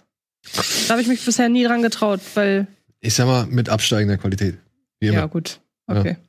Aber du hast ja noch Peter Hase 2. Ich habe überlegt, nehme ich Saw, den neuen, oder Peter Hase 2. Bei Saw wäre es jetzt eher gewesen, die Neugier darauf, was wollen sie jetzt schon wieder neu machen. Nach Jigsaw kann es nur besser werden. Aber ich gehe mehr davon aus, dass Peter Hase 2 am Ende was kann. Denn der erste war ja schon so, ein- war ja die Kinderfilmversion von Deadpool so ein bisschen. Ich glaube, das wird der Reihe schon ganz gut gerecht mit ihrem äh, permanent die vierte Wand durchbrechen und mit den durchaus für einen Familienfilm hin und wieder derben Humorspitzen. Und ich, ich weiß, also ich finde, das ist ein, diese Filmreihe ist ein Phänomen. Ich kann mich da nicht. Äh, Jetzt ist diese Reihe. ja, es sind ja jetzt sind's zwei Filme. Jetzt ist es eine Reihe. Aber sagen wir mal, der erste Film war für mich ein Phänomen. Ich hatte den überhaupt nicht auf der Uhr und du mochtest den, glaube ich, auch sehr gerne. Ich ne? fand den jetzt wirklich nicht schlimm. Ja, also das ist, ich hatte sogar echt ein bisschen Spaß mit dem Film.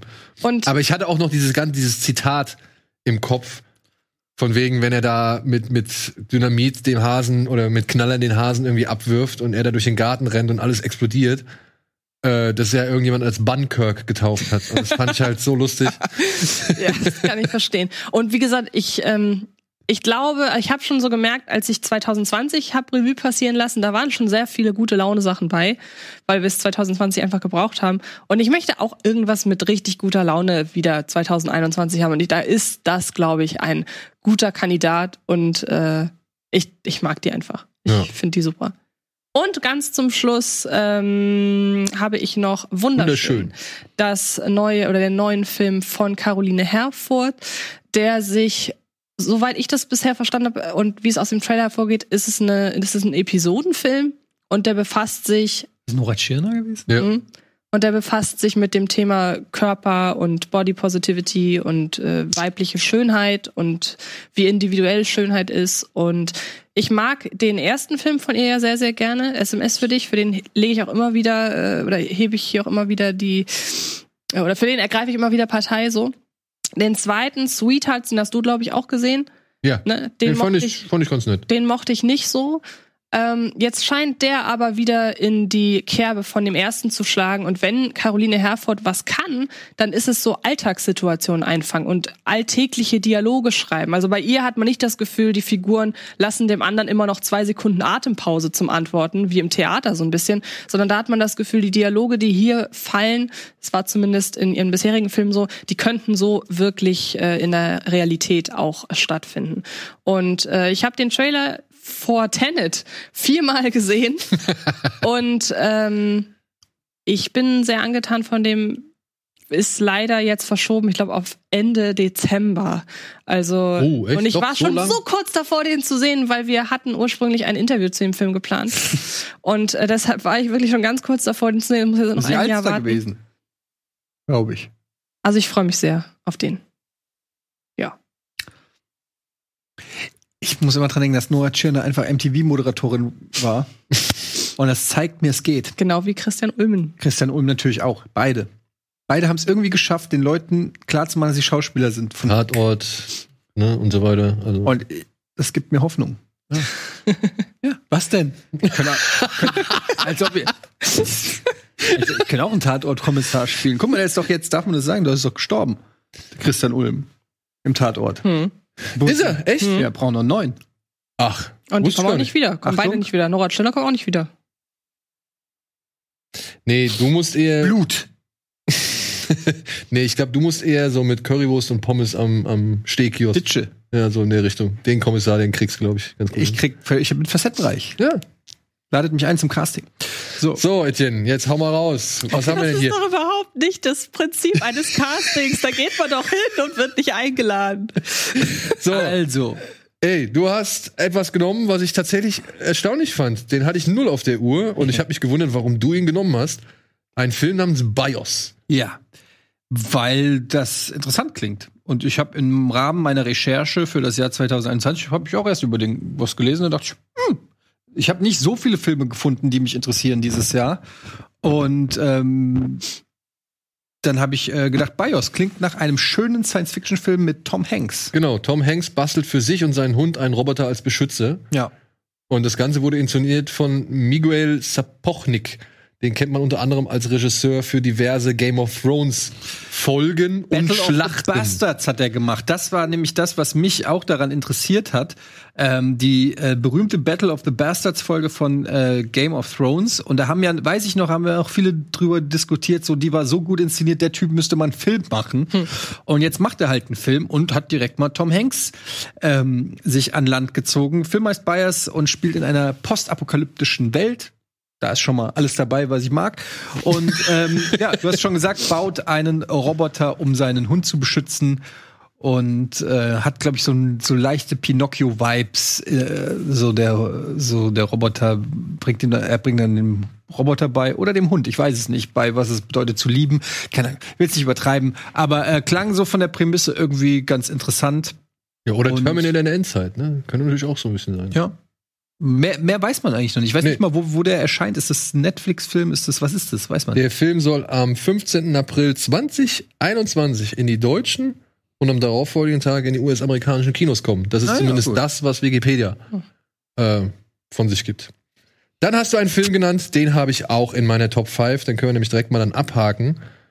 Und es ist klar, dass wir diesen Film nehmen, denn wir sind beide sehr große Verehrer und Fans der Serie.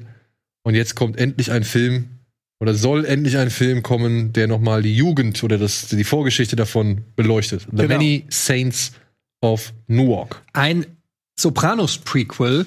Und ähm, da, dass es einen Sopranos-Film geben sollte, das ist ja schon sehr lange im Gespräch. Und was halt geil daran ist, ist, dass ähm, es geht hier um den Vater von Tony Soprano, den man ja auch, wenn man die Serie geguckt hat, immer mal wieder in Flashbacks sieht. Gespielt übrigens vom Sohn von James Gandolfini. Michael. Michael Gandolfini spielt also quasi ähm, den Vater von James Gandolfini. Ähm, und es geht, es ist halt ein Prequel. Es geht ein bisschen um, ähm, ja, seinen Onkel und seinen Vater und was die für Dinge durchgezogen haben. Und wie den Vater von Chris Moltisanti. Moltisanti. Und der ist eigentlich mit die Hauptfigur, Dicky. Und die ganze Gang halt im Prinzip. Und das Geile ist, dass das halt wirklich, finde ich, Sinn macht, weil man hat die Stories halt teilweise immer wieder in Sopranos gehört und es gab Flashbacks und so weiter und viele Geschichten. Also eigentlich das ganze Thema von ähm, Tony Soprano, was er ja auch in seiner ähm, Therapie behandelt, ist ja sein Verhältnis zu seinem Vater und ähm, unter anderem. Und deshalb ist das ja schon eine, also es macht irgendwie Sinn, das so zu machen, und du umgehst natürlich auch gleichzeitig das Problem, dass es eben ähm, leider James Gandolfini nicht mehr gibt. Für mich als Soprano-Fan natürlich ein absolutes äh, Pflichtding. Ob es dann auch wirklich so gut wird, wir haben ja vorhin bei Sex and City drüber geredet, ist immer schwierig, an so eine erfolgreiche Serie anzuknüpfen. Aber ähm, es klingt sehr vernünftig, auch ein guter Cast. The Many, The Many Saints of Newark heißt es. Genau. Genau. Und spielen echt gute Leute mit. Ja. Vera Famiga wird unter anderem die Mutter in jungen Jahren spielen. Und der Bruder, kannst du dich noch, kennst du noch Face Off? Ja, klar. Ja, der Bruder von Nicolas Cage. Das weiß ich nicht mehr. Ne, in, im Film. Also der, er heißt ja Castor Troy und der andere hieß Pollux. der Ja. den Pollux gespielt hat, der wird den Multisanti spielen. Den Vater von Chris. Okay.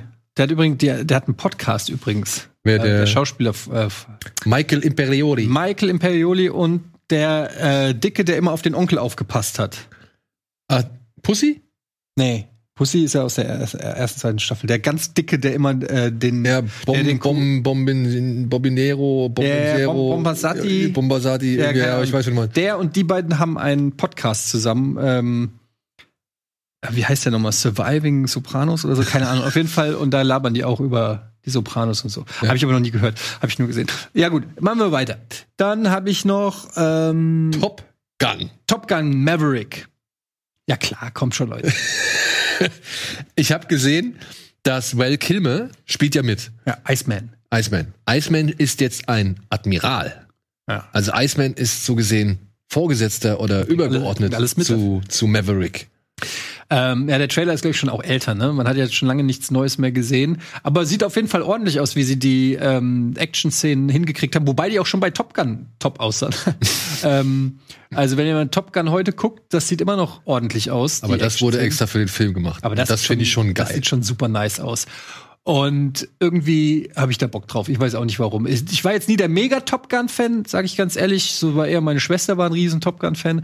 Aber ähm, ich äh, habe da irgendwie Bock drauf. Ich finde es irgendwie geil, dass sie das noch mal neu machen, aber auch mit einer gewissen Ernsthaftigkeit. Also ähm, nicht so äh, Bill und Ted mäßig, äh, gell, pff, sondern schon Aber jetzt vergleichst du auch ein bisschen was. ich meine nur, das ist, da ist eine Ernsthaftigkeit. Ich glaube, die wollen schon ein richtig gutes Sequel machen. Ich glaube, die wollen sich nicht auf den 80s-Fame ausruhen, sondern die haben, das sieht ambitioniert aus einfach irgendwie. Oder? Sieht doch gut aus. Ja.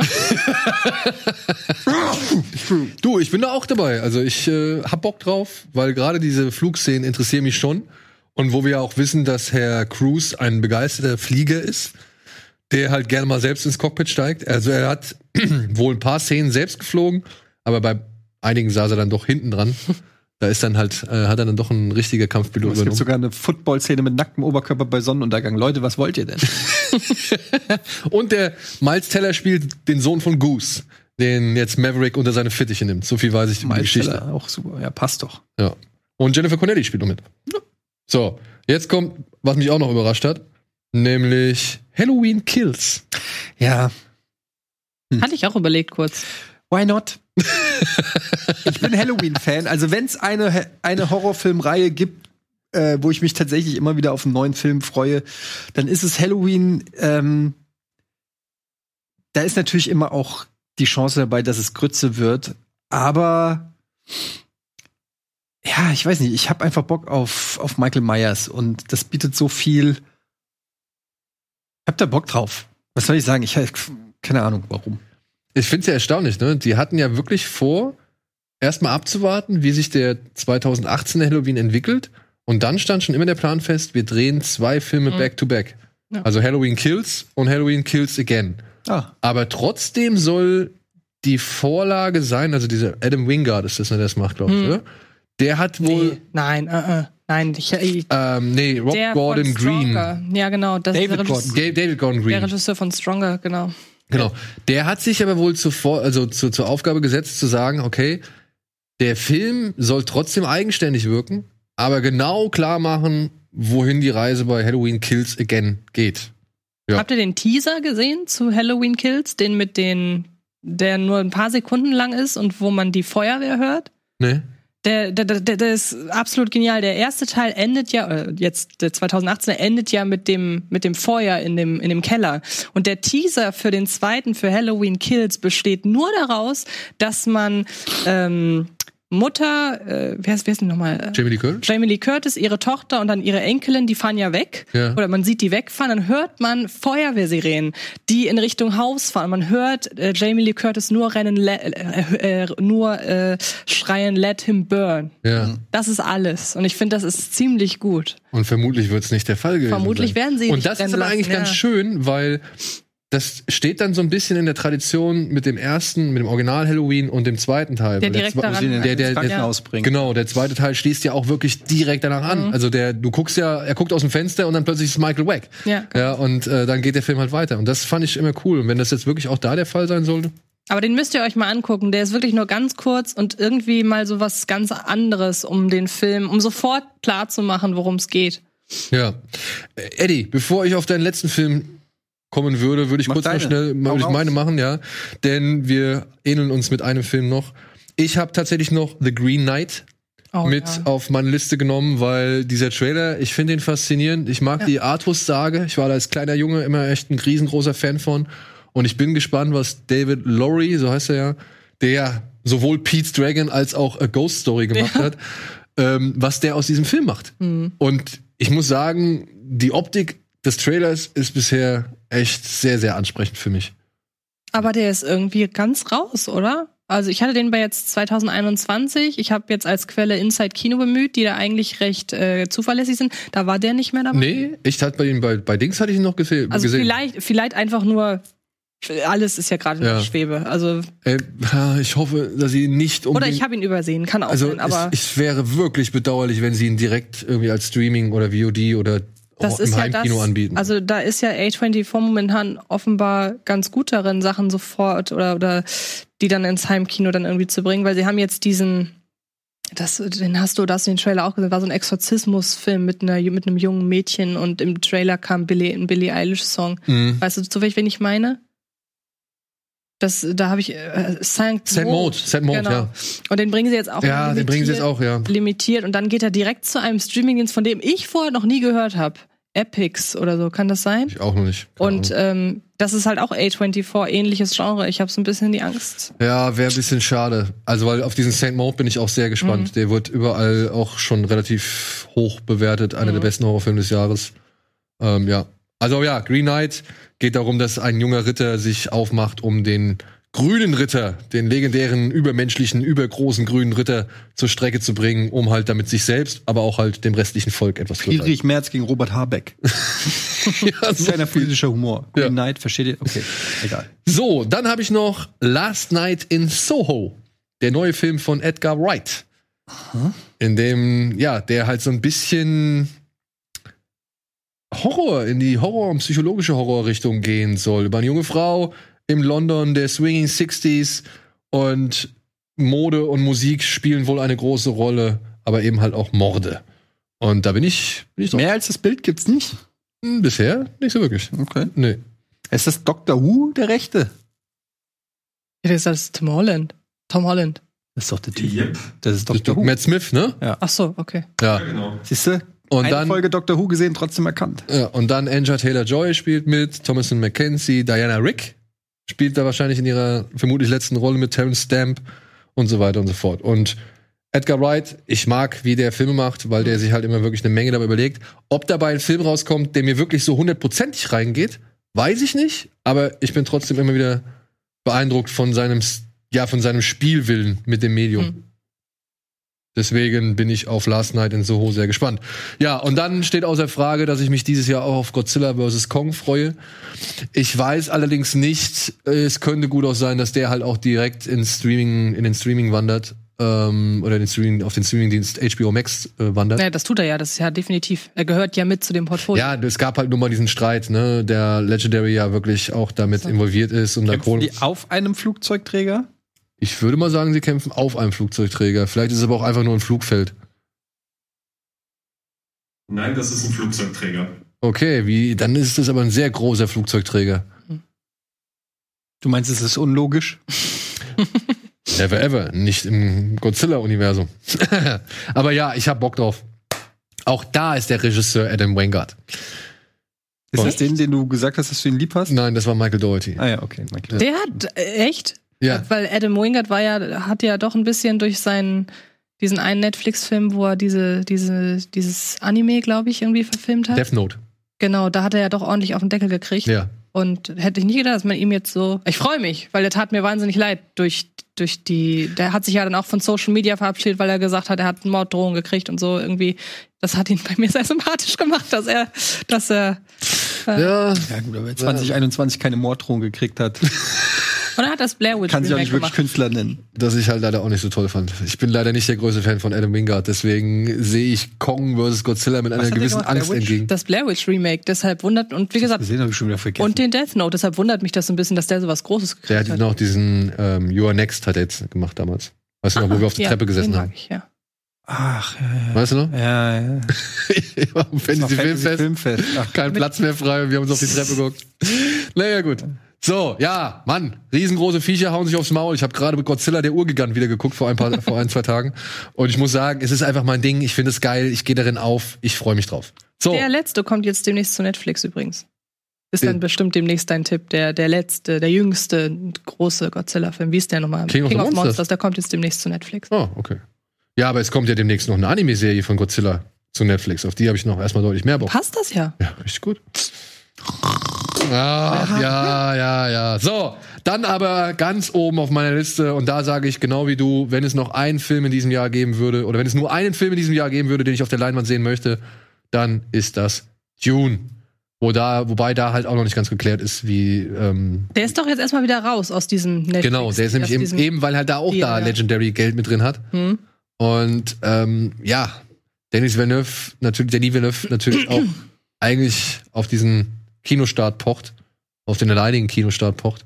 Und jetzt mal ehrlich, das ist, das ist der Film, den ich auf der großen Leinwand sehen Der will. gehört da auch hin. Ja, keinen anderen so sehr wie diesen in diesem Jahr, in dem kommenden Jahr. Und deswegen, ja, Dune, ne? Habe ich auch äh, aufgeschrieben. Ja, muss man ja gar nicht so viel zu sagen. Haben es auch schon oft genug gesagt, aber es gibt kaum jemanden, der so einen Track Record hat wie Danny Villeneuve. Also äh, all- alles, was der macht, ist gut. Und hier sieht's auch nicht so aus, als ob das nichts wird. Also, insofern kann man sich, glaube ich, schon mal ganz gut drauf freuen. Ja. Haben ja auch wirklich lang genug Zeit gehabt. Also wenn da irgendein Effekt nicht gut ist, wäre ich schon auch ein bisschen pisst. Die haben Na, also nach Blade Runner 2049 kann ich mir nicht vorstellen, dass man da wirklich so einen Ich Effekt drin sieht, wo man sagt, ach du Scheiße, Jungs. Ich meine was nur, weil die ja jetzt so viel Zeit hätten, theoretisch, äh, ne, könnte es ja sein, dass sie einen Film rausbringen müssen, der noch nicht ganz fertig ist oder so. Aber die, diese Ausrede hat ja kein Filmer, der jetzt noch in die Kinos kommt. Also, Naja, in Wonder Woman waren auch so einige Sachen. das stimmt. Ja, aber ja, ich will das auf der großen Leinwand mit fettem Sound sehen, Alter. Mhm. Und am besten gleich dreimal hintereinander, damit ich auch sicher gehen kann, dass schon das Erlebnis. Bock auf Blade Runner äh, zwei- äh, 20. ich habe auch noch mal Bock drauf gekriegt, ne? Also letzte Zeit. so ein guter Film. Ja, vielleicht mal einen Audioflick zu machen. Mhm. Obwohl, ist es ein Film, der sich zum Audioflick anbietet? Mhm. Nee, ne? Aber ich habe einfach ja gesagt, weil ich ihn einfach noch mal sehen. Ja, aber wir können uns ja einfach treffen und können den ja mal so gucken. Komm, wir dürfen uns nicht treffen. Das stimmt. Auch wenn wir Maske. getestet sind. Ja, dann du hast schon, du hast ja Tests zu Hause, kannst Ja. du einen rüber, rüber schicken. Ja, ich bin gerade frisch getestet. So. Bleibt noch Zeit für einen Trailer oder kackt ihr uns dann voll aufs Dach, liebe Regie?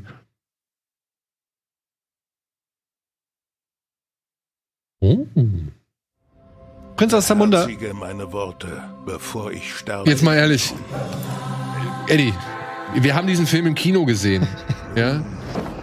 Übrigens in dem Kino, in dem ich damals sa- saß oder in dem ich den Film gesehen habe, die waren so geil und haben das wirklich eine der letzten Bilder des Films, haben sie vorne in den Schaukasten gehängt.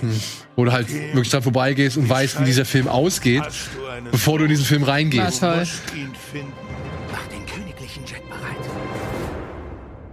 Wir fliegen wieder nach Amerika. Oh, scheiße, nein, Euer Majestät. Come on! Arsenio Hall. Glaubst du, der kickt noch mal? Also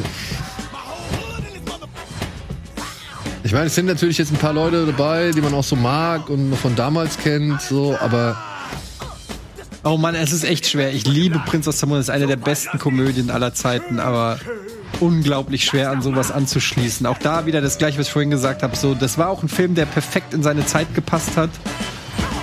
Schön, Sie wiederzusehen. Ich glaube, Aber ähm, ich gebe ihm eine faire Chance. Aber ich bin mittlerweile ein alter, verbitterter Mann. Also es ist nicht so leicht, mich noch zum Lachen zu bringen. Diese hungernde Business mit den Fliegen im Gesicht. Ja, ich freue mich drauf. Haben sie es wieder mit Masken gemacht oder ist das jetzt CGI? Das sieht sind CGI Masken, aus. oder? Der, der Weiße sieht CGI aus. Ist nicht korrekt. Also, was habt ihr hier verloren, Hotel Ruanda? Ich, über den muss ich lachen. Ja, den werde ich auf Englisch gucken, tut mir leid. Ja, gut. Aber ist kein Amazon-Film, der war ja eigentlich mal für Paramount. Der war mal eigentlich ne? fürs Ach, das Kino ist kein gedacht. Amazon-Film. Nein, nein, der war eigentlich mal fürs Kino gedacht und wurde dann halt an Amazon verkauft, weil man sich nicht sicher war, ob man den halt jemals ins Kino bringen wird. Aber krass, das sind so Filme, wo man irgendwie vor zehn Jahren mal ein Gerücht gelesen hat. So, Ja. Genauso hier wie Twins kommt ja auch angeblich. Ja, genau, ne? Tri Triplets. Ja. Da, da hat man schon vor Jahren irgendwie von gehört und dann kommen sie halt wirklich irgendwann. Ja, nur die Frage ist halt, tut das zum einen wirklich Not oder hat man das mit der wirklich auch dann richtigen Leidenschaft, Bereitschaft? tut das Not. Ja. Nee, aber ich meine, das Ding ist, nee, Werner, nicht umgekehrt. Werner, tut das wirklich Not? Aber hier, guck mal, Daniel. Warum, Oh. hat denn, warum hat denn keiner Ghostbusters genommen? Ghostbusters Legacy aus Angst, dass der Film mich enttäuschen könnte. Hm.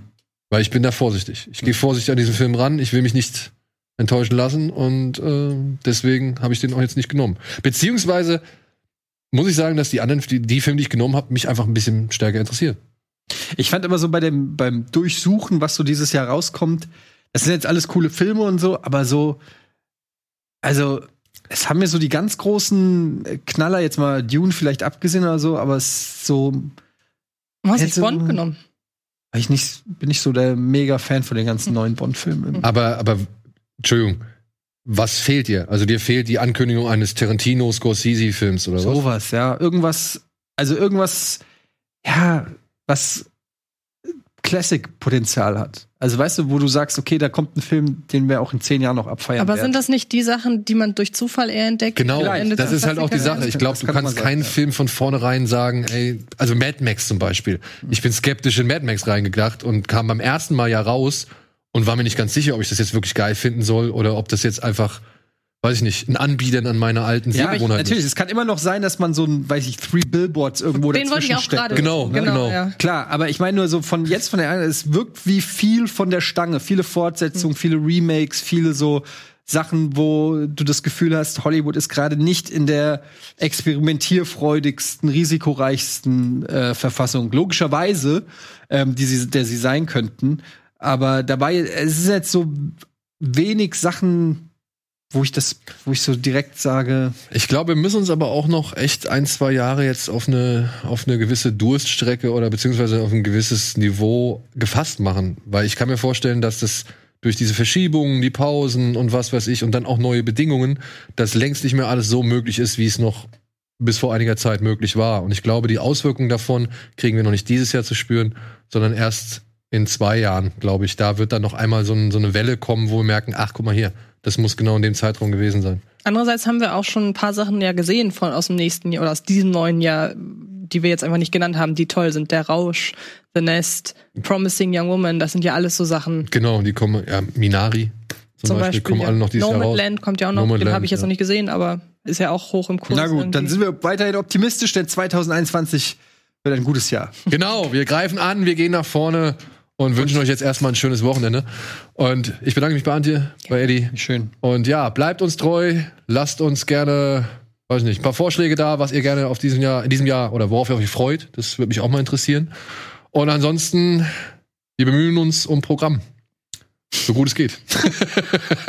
und da soll einiges kommen. Bis dahin. Tschüss.